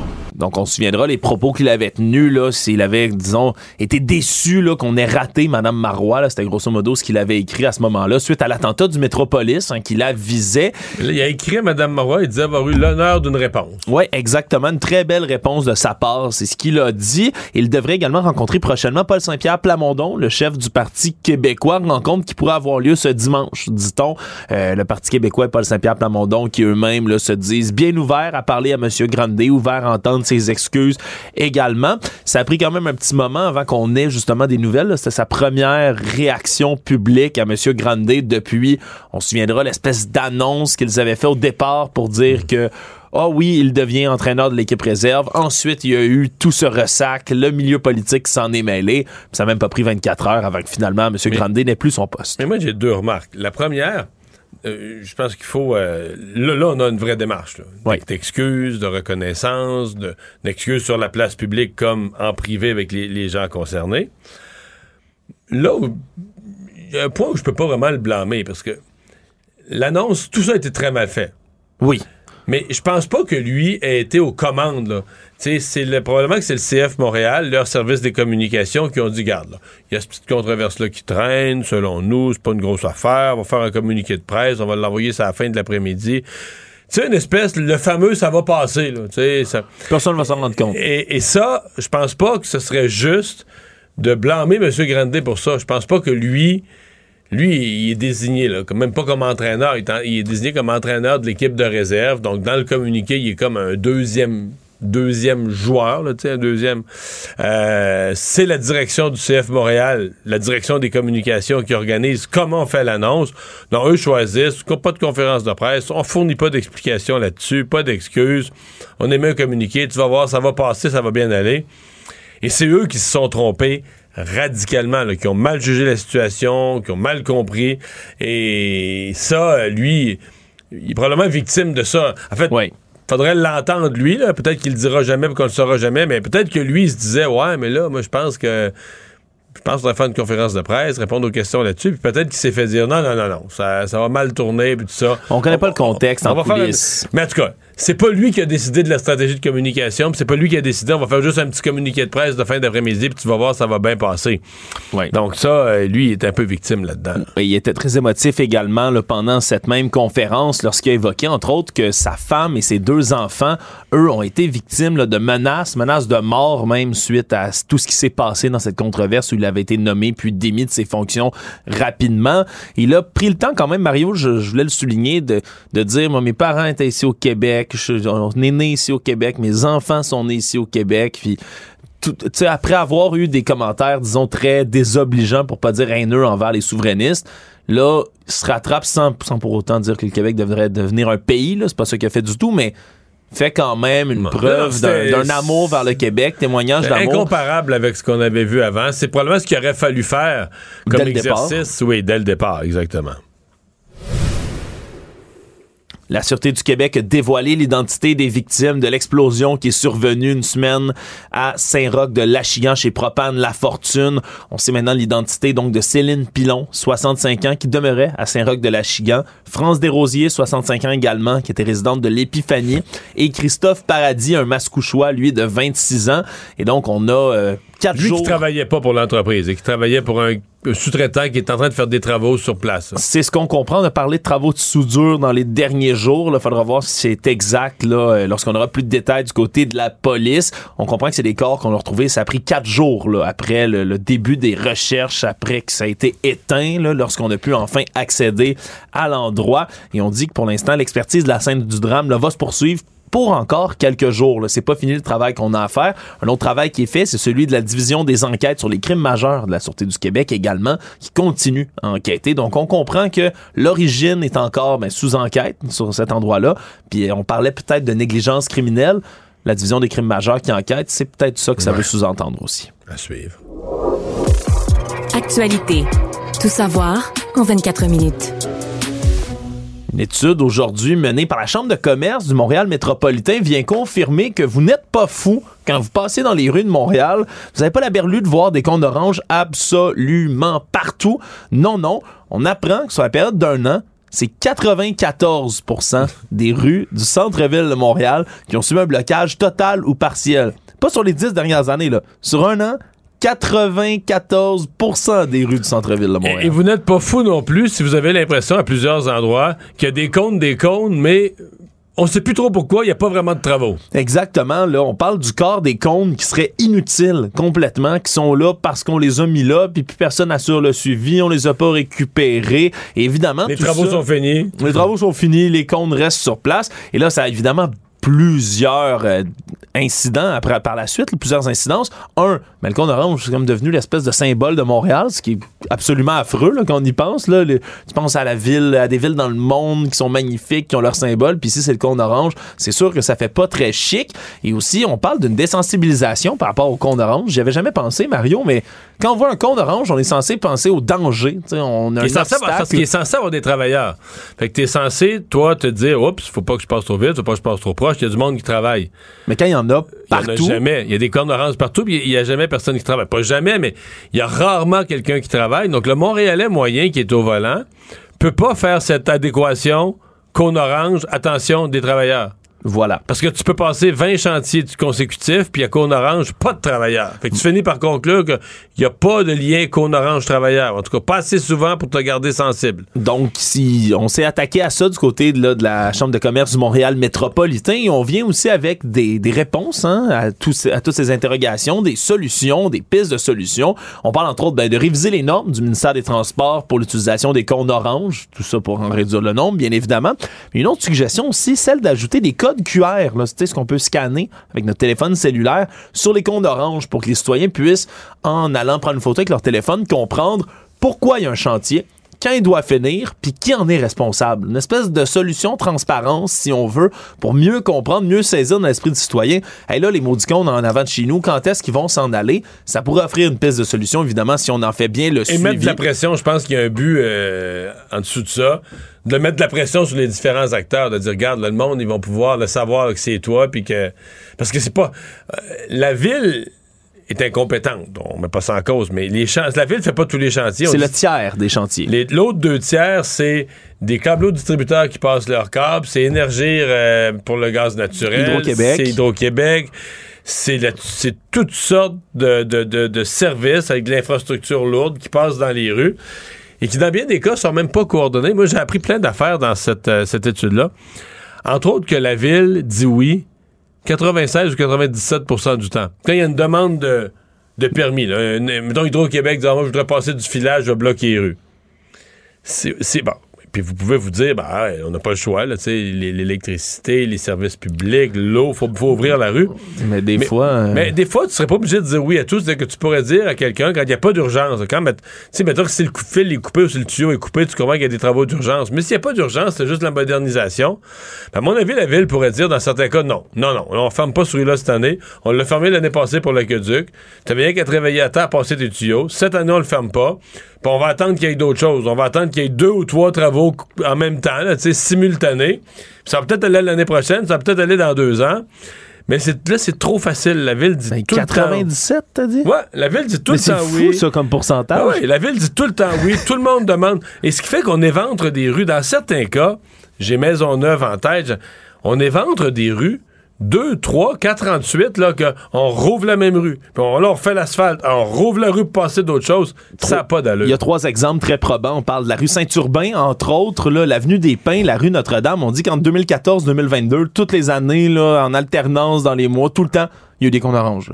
Pas une année où il n'y a pas eu de cône orange ah, sur ces endroits-là. Incroyable. Puis on a une autre solution aussi qu'on veut amener du côté de, de, Montréal métropolitain, de la Chambre de commerce, là, c'est vraiment d'augmenter le coût du permis de livraison des matériaux de construction dans les heures de pointe, entre autres, là, pour que ça coûte vraiment plus cher. Si venir porter là, tes matériaux, tes tuyaux, tes bébelles entre 6h30 et 9h30, puis entre 15h30 19h en fin de journée. Mais je, je, suis pas spécialiste, mais je pense qu'on devrait peut-être charger, je sais pas qu'est-ce qu'on charge.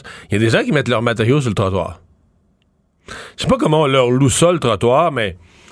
Euh, moi, je louerais ça cher. En d'autres termes, si tu mets une, pile, une palette de matériaux sur le trottoir, t'empêches les piétons de passer.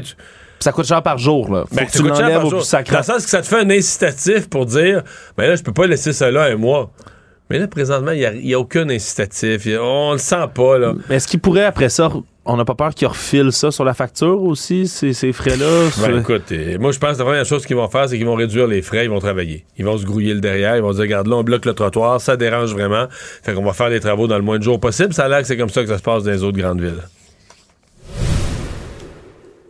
Une ancienne psychologue est dans l'eau chaude en ce moment parce qu'on a appris dans une décision du Conseil de discipline de l'Ordre des psychologues du Québec qu'elle aurait euh, fait plusieurs, plusieurs manquements dont certains sont assez étranges. Mario, parle euh, d'avoir affirmé à ses étudiants, à ses patients, qui pouvait être possédée par des entités démoniaques. Je m'explique. Elle est en train de faire la supervision d'un groupe de doctorants à certains euh, égards, des internes en psychologie. elle, c'est une psychologue et prof de psychologie. psychologue entre 1985 et 2021. Superviseur, superviseur, de stage auprès de l'Institut Victoria de Montréal, Madame Louise Gascon, qui a euh, dit à ses doctorants qui étaient là avec elle il y a certains clients qui peuvent pas être traités en psychologie. Eux, c'est comme un, vous faites pas, c'est une cause perdue parce qu'ils sont possédés par des entités pathologiques telles que des démons, Est-ce le a diable, l'exorcisme?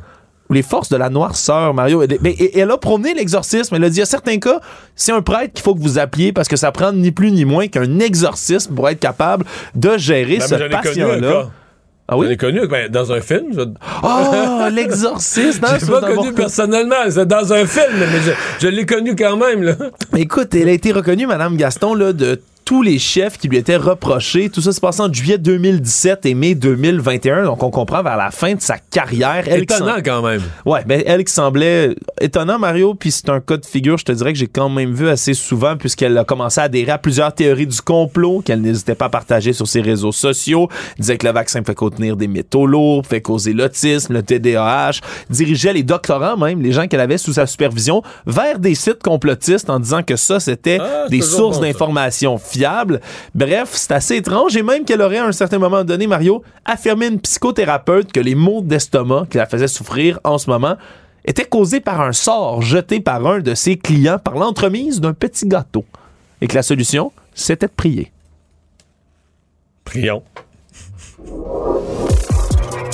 Tout savoir en 24 minutes. On revient sur le procès dans cette histoire d'enlèvement, double enlèvement survenu à New York aux États-Unis d'un couple de septuagénaires dans une affaire là, qui est presque tout droit sortie d'un film, du moins on dirait. Enlevés dans leur maison, amenés à quoi assassiner. Ouais, là la réserve d'Aquassassiné, on les aurait emmenés par la suite dans un bateau pour les faire traverser la frontière de manière complètement illégale, on le comprend, puis prendre une voiture, se rendre jusqu'à Magog et ont caché ces deux personnes-là dans un chalet pendant deux jours. Tout ça, semble-t-il, parce qu'on voulait récupérer soit le petit-fils de ceux-ci, soit de l'argent, parce qu'il semblait empêtré dans une dette de drogue. Donc, c'était 3,5 millions de dollars ou le petit-fils qui vient de nous voir, parce qu'on nous aussi, on comprend qu'on a d'autres dettes de drogue, puis qu'on doit absolument rendre de l'argent rapidement. Et tout ça, euh, c'est devenu la défense de Gary Arnold, qui est un des accusés dans cette histoire-là. Son avocat qui a dit aujourd'hui au jury que cet homme-là s'était retrouvé dans une situation où il voulait pas être là, il savait qu'il devait pas faire ça, mais qu'il n'avait pas le choix, sinon des graves conséquences pouvaient lui tomber mhm. dessus. Et là, on entend des témoignages, entre autres, là, de, de, de ces septuagénaires. Là, Sandra Helm, la femme, qui a dit on avait vu leur visage on avait peur qu'ils ne laissent plus partir parce qu'on connaissait leur identité. Et un message a été envoyé à leur fils, donc en cherchant le petit-fils, qui disait je n'avais pas le choix de faire ça. Je ne veux pas de tes parents, mais si je meurs ce soir, tu ne les reverras pas parce que qui va te les ramener? Mais je comprends qu'il disait ça à l'autre, mais de dire ça aujourd'hui au jury, de dire, ben là, moi, j'étais pogné, j'étais coincé, j'ai pas le choix d'aller enlever les, grands-parents parce que moi-même, là, on me réclamait. Mais c'est parce que c'est comme. C'est une défense dans laquelle tu plaides, t'être mis dans de sales draps en faisant des affaires illégales, la vente de drogue, avec des bandits plus gros et plus épeurants que toi. Essentiellement, c'est ça que tu dis au jury. Tu dis, regarde, moi, je faisais du banditisme avec des bandits plus épeurants que moi. Fait que là, j'étais dans le trouble, je pouvais pas leur ramener de l'argent. Mais ben c'est pas une défense, voyons. tu t'es mis dans l'activité criminelle, puis tu t'es mis tellement dans la merde que tu t'es comme obligé, semble-t-il, là, à, enlever des aînés. Mais à chaque fois que tu racontes, c'est la deux ou troisième fois qu'on en parle, chaque fois que tu racontes l'histoire, là, puis là, tu vois à quoi assassiner, il passe de, du véhicule automobile, du camion au bateau, puis tout ça. Puis je pense au trafic d'armes. tu dis, écoute, tu passes un couple de vieux Imagine, là, Avec des sacs à la tête, dans un bateau, passe la frontière. Imagine, tu sais, si c'est un pistolet ou mettre même 12 pistolets ou même 40 pistolets que t'avais à passer d'un sac à dos, comment c'est facile? Tu passes un couple de vieux. Oh oui, puis eux peuvent Avec un sac sur la se tête. tu sans te faire déranger. Fait que tu sais, quand on nous dit, ah ouais, tu sais, à passer des armes à la frontière, c'est relativement facile. Puis tu sais, nous autres, on se dit toujours, ah, je l'ai pas vu la frontière, je sais pas comment c'est fait. C'est si facile que ça, peut-être que oui, peut-être que non. Mais quand tu racontes l'histoire de même, tu dis, oh boy, OK. Tu prends pas un trop gros risque quand tu passes euh, un petit sac d'éducation physique avec des guns ou des morceaux de guns. Il y a un homme qui doit répondre aujourd'hui à une accusation d'agression sexuelle au palais de justice de Laval pour avoir retiré le condom sans le consentement de sa partenaire sexuelle pour des faits qui remontent à 2020. Ce qui est intéressant, Mario, c'est que la Cour suprême... Ben oui, c'est ça, que j'allais dire. Il y a un jugement récent, là. Exactement, juillet 2022. Ça fait même pas un an qu'on a statué que si une personne est tenue par son partenaire de porter un condom pendant une relation sexuelle, mais qu'elle ne le fait pas, mais surtout qu'elle fait, elle l'enlève à l'insu, volontairement, là. volontairement à l'insu de l'autre, mais être trouvé coupable d'agression sexuelle. Et là, on a un cas, un véritable cas sur les bras. Naïs Salim et sa victime présumée qui se sont rencontrés, pré- victime d'ailleurs dont on telle identité, une ordonnance de non-publication, se sont rencontrés sur une application de rencontre, ont communiqué ensemble quelques semaines, et là, on est dans les rencontres classiques, se sont vus une première fois, ont une relation sexuelle consentante. L'homme a été insistant pour enlever à plusieurs fois le condom, et on a refusé. Finalement, ne l'a pas fait. Se sont revus quelques fois, et à leur quatrième rencontre, ben, ont une autre relation sexuelle, et c'est après que la relation sexuelle se soit terminée, qu'elle s'est rendu compte, la plaignante, que l'homme ne portait plus du tout le préservatif. Et lui aurait admis, lorsqu'elle l'a questionné là-dessus, qu'il l'avait retiré, mais lui, il a dit je l'ai enlevé tout simplement parce que j'avais une difficulté à avoir une érection et lorsqu'elle lui aurait dit qu'elle trouvait ça absolument horrible puis irrespectueux, lui se serait contenté de sourire, selon la version des faits de la plaignante et elle a décidé de porter plainte à la police par la suite. Ça, c'est un phénomène là, d'enlever le condom comme ça. Il y a un nom pour ça en français, c'est le furtivage, stealthing en anglais, donc d'enlever ça pendant la relation sexuelle à l'insu de son ou sa partenaire. Donc euh, voilà, on a un premier cas. On verra de quel côté là, la justice penchera dans cette histoire, mais c'est toujours intéressant de voir Ben, qu'une parce que loi... t'as une jurisprudence euh, récente, là, la Cour suprême, qui a tranché cette question-là en disant quand t'enlèves le préservatif sans consentement, ça tombe du côté, et c'est nommément comme ça, ça tombe du côté des agressions sexuelles. Bon, on va dire chaque cas, chaque cas ses particularités. Je suis convaincu que l'avocat de la défense va faire valoir des particularités à celui- celui-ci. C'est pour ça qu'il y a un avocat de la défense. Mais disons, sur le, sur le concept général, là, t'as une toute nouvelle jurisprudence de la Cour suprême. Économie.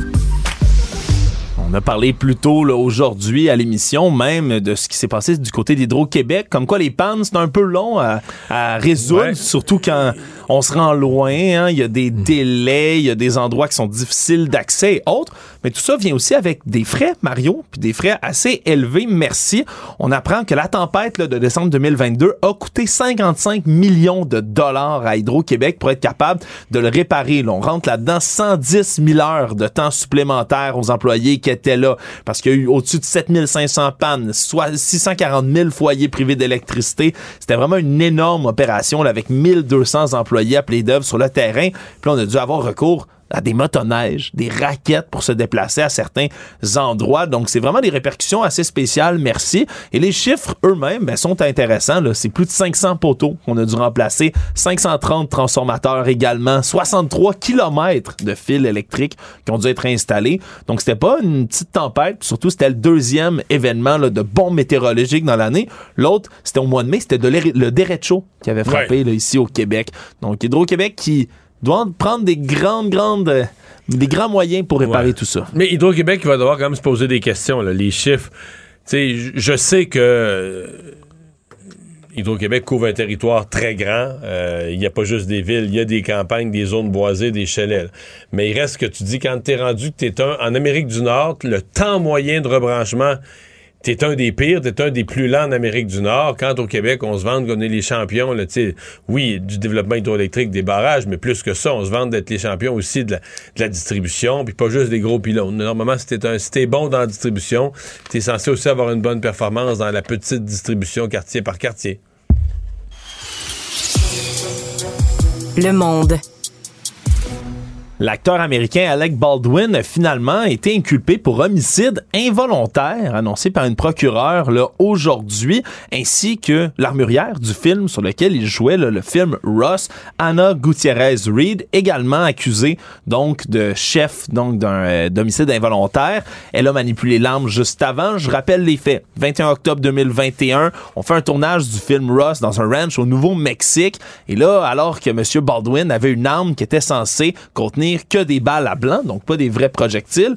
Mais finalement, il y avait un réel projectile à l'intérieur et a tué en actionnant l'arme la directrice de la photographie, Alia Hodgkins, 42 ans, a même blessé le réalisateur du film. Et là, il y a eu toutes sortes de controverses autour de cette histoire qui semble sortir, Marion, on va le dire, presque d'un roman là, policier, là, un cas complètement oh. spécial là, où on, ouvre avec un meurtre sur une scène de, de voir la preuve et tout ça parce que moi, mon impression, en fait, de tout ce que j'avais entendu, perçu, je comprends mal que Baldwin, on le tienne, même, même homicide involontaire, mais je veux dire, euh, il va falloir prouver que lui avait une façon de savoir qu'il pouvait avoir un, projectile, parce que tout, tout, nous indique que c'est une arme qui était là à des fins de, de, de, cinéma, donc l'acteur qui l'a ou qui se pratique avec ou qui joue avec ou qui la manipule a toutes les raisons d'être convaincu qu'il n'y a pas de balle là-dedans. Là.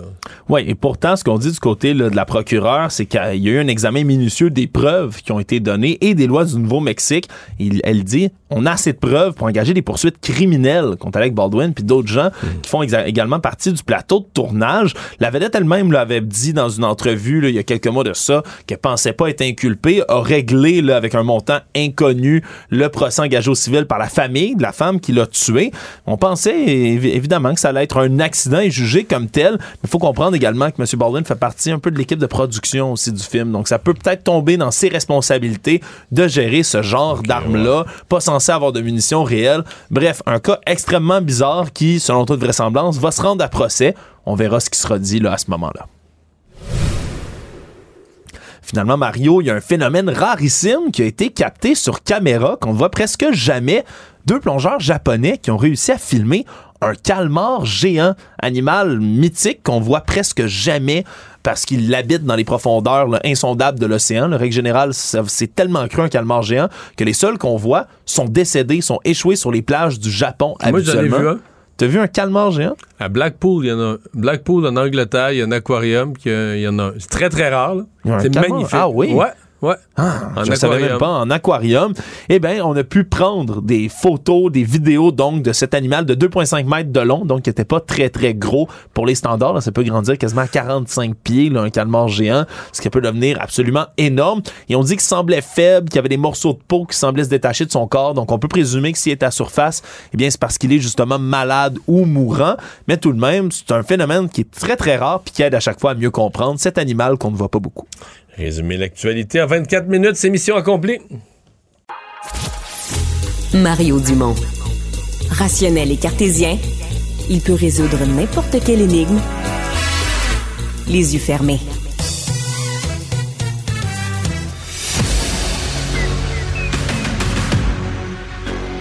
Emmanuel Latraverse. J'ai pas de problème philosophique avec ça. Mario Dumont. Est-ce que je peux me permettre une autre réflexion? La rencontre. Ça passe comme une lettre à la poste. Et il se retrouve à enfoncer des portes ouvertes. La rencontre, la traverse, Dumont. Bonjour Emmanuel. Bonjour. Alors, euh, la réforme des retraites en France, là, qui euh, soulève la controverse depuis quelques jours déjà, quelques semaines déjà. Et aujourd'hui, euh, plusieurs syndicats, différentes organisations sociales s'étaient donné le mot pour une, une grève, paralyser le pays sur la réforme des retraites. Oui, puis c'est fou, c'est la huitième fois depuis 1990 qu'un gouvernement français essaie de mettre en place la réforme des retraites. Tous ont reculé jusqu'ici. Est-ce que ce sera le cas, le d'Emmanuel Macron? Écoute, lui essaie de se donner les moyens d'y arriver avec un processus législatif super vite. C'est supposé bing bang faire en 50 jours, pas plus. Il y avait quand même 1,2 million de personnes dans les rues en France. C'est absolument phénoménal. Mais moi, ce que je trouve intéressant, c'est que ça soulève une, une réflexion intéressante sur les retraites, hein, parce qu'on sait qu'ici, euh, la Régie des rentes est en train d'évaluer si ça serait pas une bonne idée de au moins repousser à 62 ans l'âge à partir duquel on peut toucher une retraite euh, moindre là, que la retraite officielle. Mais il y, a une dizaine d'années, euh, Stephen Harper, même moins de dix ans, Stephen Harper avait inclus dans un des budgets le report de l'âge de la, de la, pension fédérale. Il avait fait adopter. De 65 à 67, ans. C'est Justin Trudeau qui l'a annulé, là, ce, ce, changement-là. Et Justin Trudeau l'avait annulé. Marc-André Leclerc me le rappelait euh, à la joute il y a quelques minutes contre l'avis de son ministre des Finances, Bill Morneau, hein, qui trouvait que c'était une super mauvaise idée. Là pour plein de facteurs. La réalité, c'est qu'en France, on dit, ben là, qu'est-ce qu'ils ont en chialé? Ils ont leur pleine retraite à 62 ans. Euh, nous, c'est 65. C'est plus compliqué que ça, en vérité. Le problème, c'est que la France a comme le pire des deux mondes en même temps. La réalité, c'est que les retraites sont beaucoup plus généreuses en France que l'équivalent de notre régime des rentes ou du régime de pension du Canada, pour quelqu'un qui n'a pas de REER et plein d'autres affaires. Donc, la retraite est beaucoup plus généreuse. Mais le problème, c'est qu'elle n'est pas investie, c'est pas un fonds capitalisé comme le régime de pension ou comme ce que fait la caisse euh, de dépôt. La caisse de dépôt, elle prend notre régime des rentes, elle le met sur les marchés, elle fait fructifier, ça fait de l'argent, comme ça on n'est pas inquiet qu'il y ait de l'argent pour payer pour les années futures. En France, c'est les cotisations des travailleurs qui payent d'année en année pour les retraités. Alors, avec une population qui vieillit, on s'entend que tu es sur une pente descendante qui est pas très euh, soutenable. D'où l'argument du gouvernement de repousser l'âge, mais en même temps, la réalité, c'est qu'en France, il n'y a pas les mécanismes comme on a ici pour prendre une pré-retraite. Tu n'as pas l'espèce de le, tu sais, l'équivalent de la formule du 85 là, pour les gens qui ont une, qui ont une pension, là, tu sais, tant d'années de service plus ton âge. La pénalité de prendre une retraite avant l'âge légal est tellement immense que tu, les gens le font pas. Puis, parallèlement, il n'y a pas de mécanisme comme les REER, les CELI, les modes qu'on a accès ici pour bonifier notre retraite. Pour investir soi-même. Pour financer une pré-retraite. Alors, ils sont comme coincés, les gens, d'où le fait qu'ils soient dans la rue. Mais moi, je pense que ici, on regarde ça avec une certaine distance, mais moi, je crois que la Régie des rentes a mis le doigt sur un enjeu et sur une conversation qui va il va falloir oser avoir dans la société. La réalité, c'est que probablement, on n'est plus dans une société où la majorité des gens ont, même ont des régimes de pension, et encore moins des régimes de pension à prestations déterminées, comme les gens de la fonction publique, qui savent qu'à vie, ils vont toucher 65 ou 70% de leur salaire indexé jusqu'au jour de leur mort. Les gens ont des régimes où ils mettent de l'argent, puis la rente qu'ils vont avoir dépend des revenus de placement. Donc, déjà, c'est plus incertain. Puis en même temps, la régime, régie des rentes puis le régime de pension du Canada, là, tu vis pas là-dessus, là, on s'entend à la retraite. Là. Donc, les gens n'ont pas des rentes si généreuses que ça. Ben, tu vis, tu survis, tu, vis, tu vis pauvrement. C'est-à-dire que tu fais une retraite assis à la galerie à regarder passer les autos. Mais parce que le, Québécois moyen, là, il a une vision de sa retraite, là, qui va voyager, un petit peu de golf, des loisirs, tu comprends? Il se fait une vision d'une retraite active, là, tu sais, avec, avec du. On va en profiter, on a travaillé toute notre vie, on va en profiter, agréable.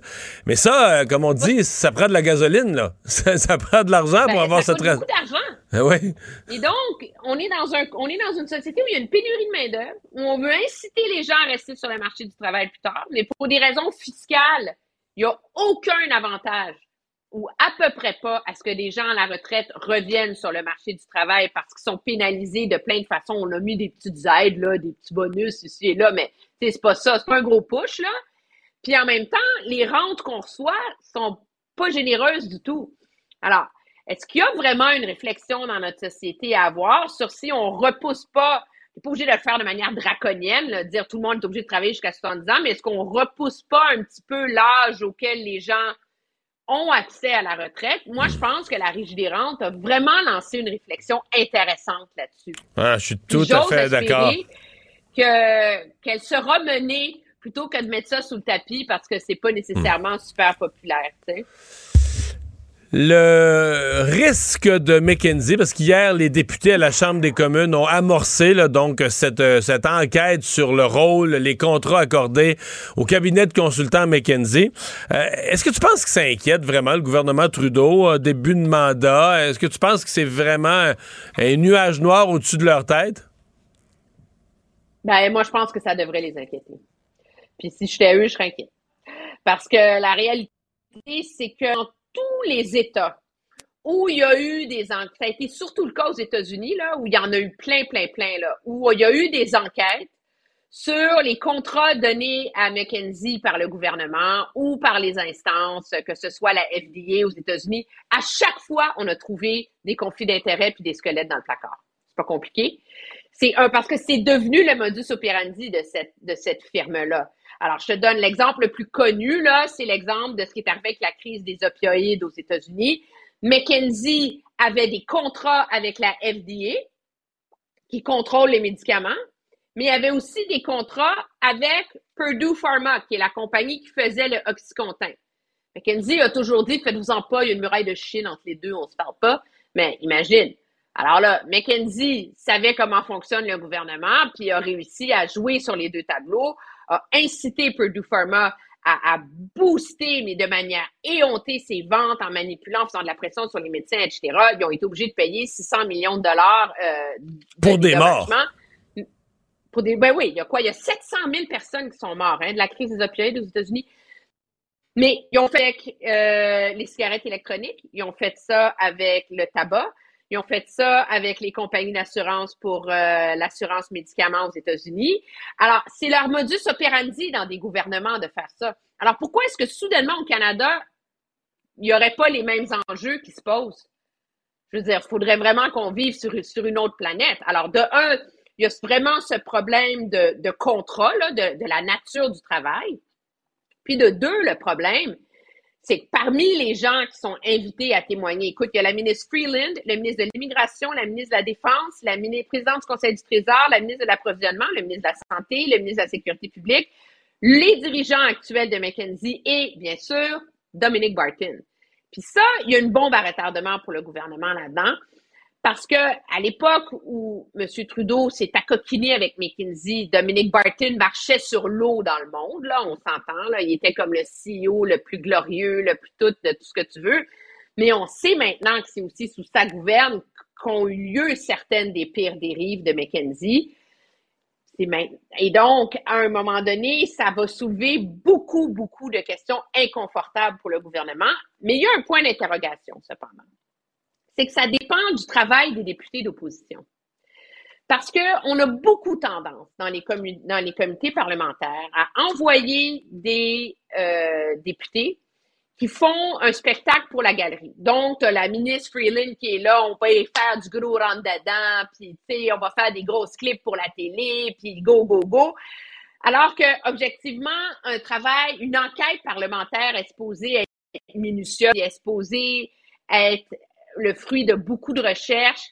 Et donc, ça dépend beaucoup de comment va être menée cette enquête-là. Mais rappelle-toi que le scandale des commandites tel qu'on le connaît maintenant, nous, on a l'image de Gomery puis tout ça, mais à l'époque, ce scandale-là a commencé par une enquête des comptes publics sur un contrat de 500 000 à Groupe Action. Si je me trompe pas, qu'il avait été, qu'on avait trouvé que ça avait été fait en double, qu'il y avait comme deux copies, on avait facturé deux fois le même rapport. Ben non, mais c'était du n'importe quoi, là. C'était comme un bottin téléphonique, là. C'était une joke, ce rapport-là. Mais ceci étant dit, les membres du comité étaient ultra sérieux.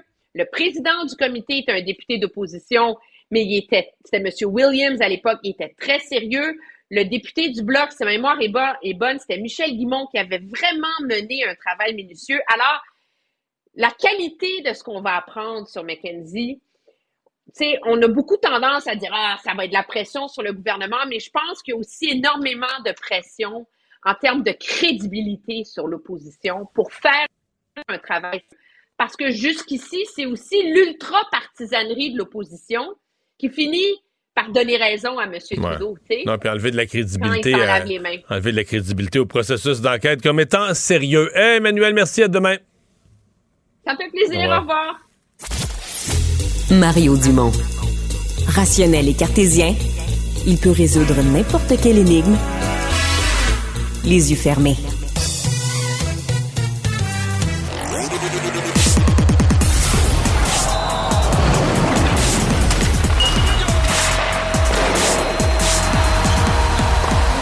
Jean-François Barry, un chroniqueur pas comme les autres. Bonjour Jean-François.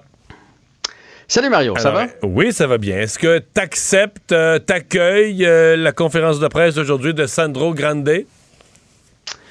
100 euh, écoute, euh, je pense qu'il n'y avait pas le choix, tout d'abord, de faire cette conférence de presse-là. De un, si un jour il pense monter en hiérarchie, on l'a vu, mais aussi, je me suis dit que dans sa vie, à l'écouter, ça a dû brasser. Puis il y a peut-être même des jobs qu'il a présentement qui est sur le bord de perdre. Parce que, tu sais, il y a des associations euh, de soccer, ils travaillent pour Soccer Canada, qui peut-être se disaient, euh, bon, ou avaient pas vu, ou se souvenaient pas de cette histoire-là, ou des parents même. Tu sais, moi, si j'ai un kid de 8 ans, je me souviens peut-être pas de cette histoire-là d'il y a 10 ans, euh, qui avait écrit un tweet à propos de, Pauline Marois. mais là, comme ça refait surface, peut-être que peut-être que ça brassait dans sa vie pour ses jobs actuels. J'ai senti ses excuses vraiment sincère. Au-delà de la, relation de presse et du fait que je pense qu'il n'y a pas le choix de faire ça, c'était sincère. Quand un gars dit j'ai honte de moi, là, ça va plus mm. loin que que je m'excuse, je regrette des choses comme ça. Là. Ça sentait pas le communiqué écrit par quelqu'un d'autre. Euh, c'était très sincère. D'ailleurs, on en a sorti un extrait qu'on peut jouer pour euh, le bénéfice de nos auditeurs. J'ai fait une grosse erreur et je prends la responsabilité de l'avoir écrit et de l'avoir nié. Je tiens à m'exprimer mes plus, mes plus profonds pensées aux victimes de cette soirée. La semaine dernière, j'ai écrit et envoyé une lettre personnelle à Mme Pauline Marois pour donner mes excuses les plus sincères. Et j'ai eu l'honneur de recevoir une réponse touchante de sa part. Mais ça, c'est l'autre bout, Jean-François. Euh, oui, des excuses sincères, donc des excuses sur la place publique, mais l'annonce qu'il y a une démarche parallèle privée là, auprès de Mme Marois. Dimanche, il va rencontrer Paul Saint-Pierre Plamondon. Donc, c'est juste la question, c'est est-ce que ça arrive comme... Bon, tu vas me dire, il reste peut-être d'autres choses dans le futur, mais pour l'exercice actuel, ça arrive trop tard. En fait, il aurait fallu faire ça avant, avant le communiqué d'annonce d'un poste, là. Clairement. Il aurait fallu le faire euh, avant pour le CF, pour lui, mais en même temps, je me dis, tu sais, moi, ce que j'ai vu aujourd'hui, c'est un être humain, là, quand il est venu euh, ben, sur le bord des larmes, là, en parlant de sa femme et des enfants. Tu il a dit, je suis un père aussi de deux enfants, puis il est pas fier de l'image euh, et de la semaine que ses enfants ont passé. Tu j'ai vu un être humain qui tente de de, de, de, de, faire le ménage dans, dans son passé. D'ailleurs, il a parlé de cheminement et tout ça. Là, tout ce bout-là, je l'ai senti sincère. Et le plus important, Mario, il a assumé pour la première fois parce qu'il a toujours dit que son compte avait été piraté. Ouais, ça, c'était la première étape. Là. là, il l'a assumé. Fait que, tu sais, oui, il y a les jobs, puis il y a, peut-être que ça va toujours innuer, je ne sais pas, mais en tout cas, humainement, il va pouvoir, euh, je pense, passer à d'autres choses. Je pense que la première chose à faire, c'est toujours d'assumer pour être capable de tourner la page par la suite. Et si Mme Marois puis M. Saint-Pierre Plamondon sont capables de, tourner la page eux aussi, ben, je ne verrais pas pourquoi le Québec ne serait pas capable de le faire. C'est mon, c'est mon opinion. Je sais que les gens ont leur opinion, mais moi, moi je l'ai senti vraiment très, parlant, très sincère. Parlant de ton opinion, hier, tu nous as résumé le point de presse de Ken Hughes qui avait fait euh, son bilan de sa première année euh, dans, son rôle de DG du Canadien. Euh, quel est le tien? Est-ce que tu penses qu'il est un bon DG? Est-ce que tu penses qu'il est bien parti? Moi, je le trouve excellent jusqu'à maintenant. J'aime son approche par rapport aux joueurs. D'ailleurs, hier, il en a parlé que son, les échanges, vu qu'il connaît l'autre côté, les échanges pas toujours faciles. Il donnait l'exemple d'un Ben Charrot l'année passée qui avait cogné à sa porte pour faire là, j'entends toutes sortes d'affaires. C'est-tu vrai? C'est-tu pas vrai? Donc, euh, je le trouve très transparent là-dessus. Euh, Kirby Dax, c'est toute une signature. On, on, ça, c'est un coup de maître, là. un gars de 21 ans. Eh, pour vrai, là. Je comprends pas que les Hawks se soient débarrassés de ce gars-là. Je vous dis pas qu'il va faire 90 points dans la Ligue nationale, mais c'est un gars qui va aller chercher son 50 à 80 de façon régulière, en plus d'être un gros bonhomme et tout et tout. Puis il a juste 21 ans. Euh, ça nous a coûté Romanoff. Euh, fait que moi, j'ai pas de problème avec ça. La latitude qu'il donne à Martin Saint-Louis, euh, de développer les jeunes, de les laisser jouer, ça aussi, c'est vraiment important. Puis moi, là, je pense où il s'en va, c'est tu sais, Charrot, c'est un coup de maître aussi. Là. contre un choix de première ronde qui, va probablement être un top 15 cette année, c'est fort. C'est vraiment, vraiment très, très fort. Euh, et là, il y a plein de mauvais contrats. Il a volontairement allé les chercher. Là. Il a passé Weber contre, il a pogné Dadonoff. Il mais là, cette année, ça part, là, ça. Là. Dadonoff, euh, ça s'en va. Drouin, ça s'en va. Euh, mais là, Dadonoff, il, va, leur signer. Il y a deux buts, il y a deux buts, une passe. il y a, deux buts, une passe mardi, là. fait que, tu sais, c'est sûr que ça va être long. C'est la première étape de son plan. Mais là, je pense qu'il va pouvoir faire un ménage. Il va rester Hoffman là, comme, comme boulet sur la masse salariale. Euh, Byron, ça va partir aussi. Et je pense que là, tranquillement, on va le voir signer des joueurs qui, le, qui lui ressemblent, des joueurs qu'il veut pour le Canadien pour le futur. Fait qu'à date, moi, je suis très satisfait de son bilan. ce soir, le Canadien affronte justement les, les Panthers. Là, euh, si les Panthers gagnent, c'est le, le, choix des Panthers que, le Canadien recule. Si le Canadien gagne, c'est leur propre choix. Il n'y a pas de bonne solution pour améliorer le repêchage ce soir-là. Tu ben, m'enlèves les mots de la bouche parce que tu vois, moi j'ai écrit on peut pas perdre. Parce que il y a une des deux équipes qui va reculer à la loterie. La pire affaire qui pourrait arriver, c'est une victoire en prolongation parce que là, tout le monde aurait des points. Un point de plus, ouais, c'est ça. Fait, qu'on veut pas ça. Euh, les Panthers euh, surprennent tout le monde, mais pas de la bonne façon. Je, pense que tout le monde les voyait. C'était une puissance l'année passée. C'était vraiment une puissance. Il y a des gens qui les voyaient à Coupe Stanley il y a, il y a un an. Ouais, ben je me demande, ils n'ont pas gagné le championnat de la saison l'année passée? Ou en tout cas, Ou de la, de la, la conférence, en tout cas. Ouais, ouais, non, non, c'était vraiment. Puis là, bon, on a échangé Huberdo contre Matthews. On, s'est dit, c'est change pour change. Je pense pas que c'est ça qui va faire la différence, mais il y a quelque chose qui va pas cette année. Les, euh, les Panthers sont pas capables de gagner des matchs, pas capables d'en gagner plusieurs euh, de suite. On, en gagne une, on en perd une. Ils sont quatrième dans leur section, mais dixième dans la conférence. Donc, ils sont pas en série présentement. Par contre, la dernière contre le Canadien, ils l'ont gagné. Oui, d'aplomb. Ils ont laissé ça. Fait qu'on va surveiller ça ce soir pour que ça ne se reproduise pas. Hey, merci Jean-François. Excellent. demain. Bye bye. Mario Dumont. Le seul atlas dont vous avez besoin.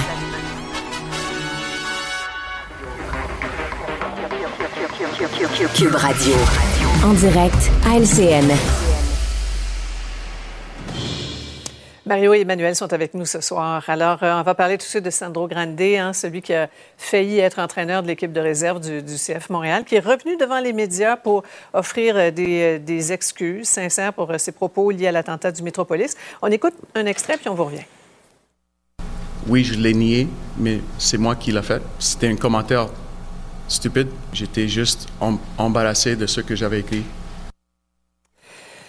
Mario, on a, a l'impression que que tout avait été fait un peu à moitié, que maintenant, après tout le gâchis, euh, Sandro Grande fait les choses correctement. Tout à fait, tout à fait, tout est là.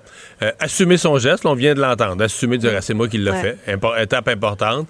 Euh, démontrer un regret sincère, moi je l'ai senti dans cette conférence de presse là une démarche publique, donc tu dois t'excuser sur la place publique parce que le public a été outré, de ce qu'il a vu, mais comme hmm. la démarche devait être aussi personnelle, et donc il dit avoir écrit une lettre à Mme Marois pour laquelle il a reçu une réponse qui l'a ému, euh, rencontre Paul Saint-Pierre Plamondon euh, dimanche, ben on se comprend, c'est tard dans le sens que il aurait fallu que tout ça, s'il avait voulu avoir un poste public comme le CF Montréal a voulu lui offrir, il aurait fallu que tout ça soit fait avant. Maintenant, est-ce qu'on peut le tenir responsable, lui? Là, il sera responsable de ses gestes passés, tout ça, oui mais la stratégie de communication de l'annonce de son poste, je pense pas que ce serait juste de le tenir responsable de ça. Je pense que ça, c'est quand même le CF Montréal qui a, foiré dans la façon de l'annoncer, le mettant lui dans une position impossible. Mais le lui, sur le plan personnel, il fait ce qui doit être fait pour remettre, remettre ces choses à l'endroit dans sa vie à lui aussi, dans sa vie personnelle, dans sa démarche personnelle. Et Emmanuel, peut-être pour ouvrir la, la porte à nouveau ou? Ben, ça va être difficile pour le CF Montréal de reculer. Là.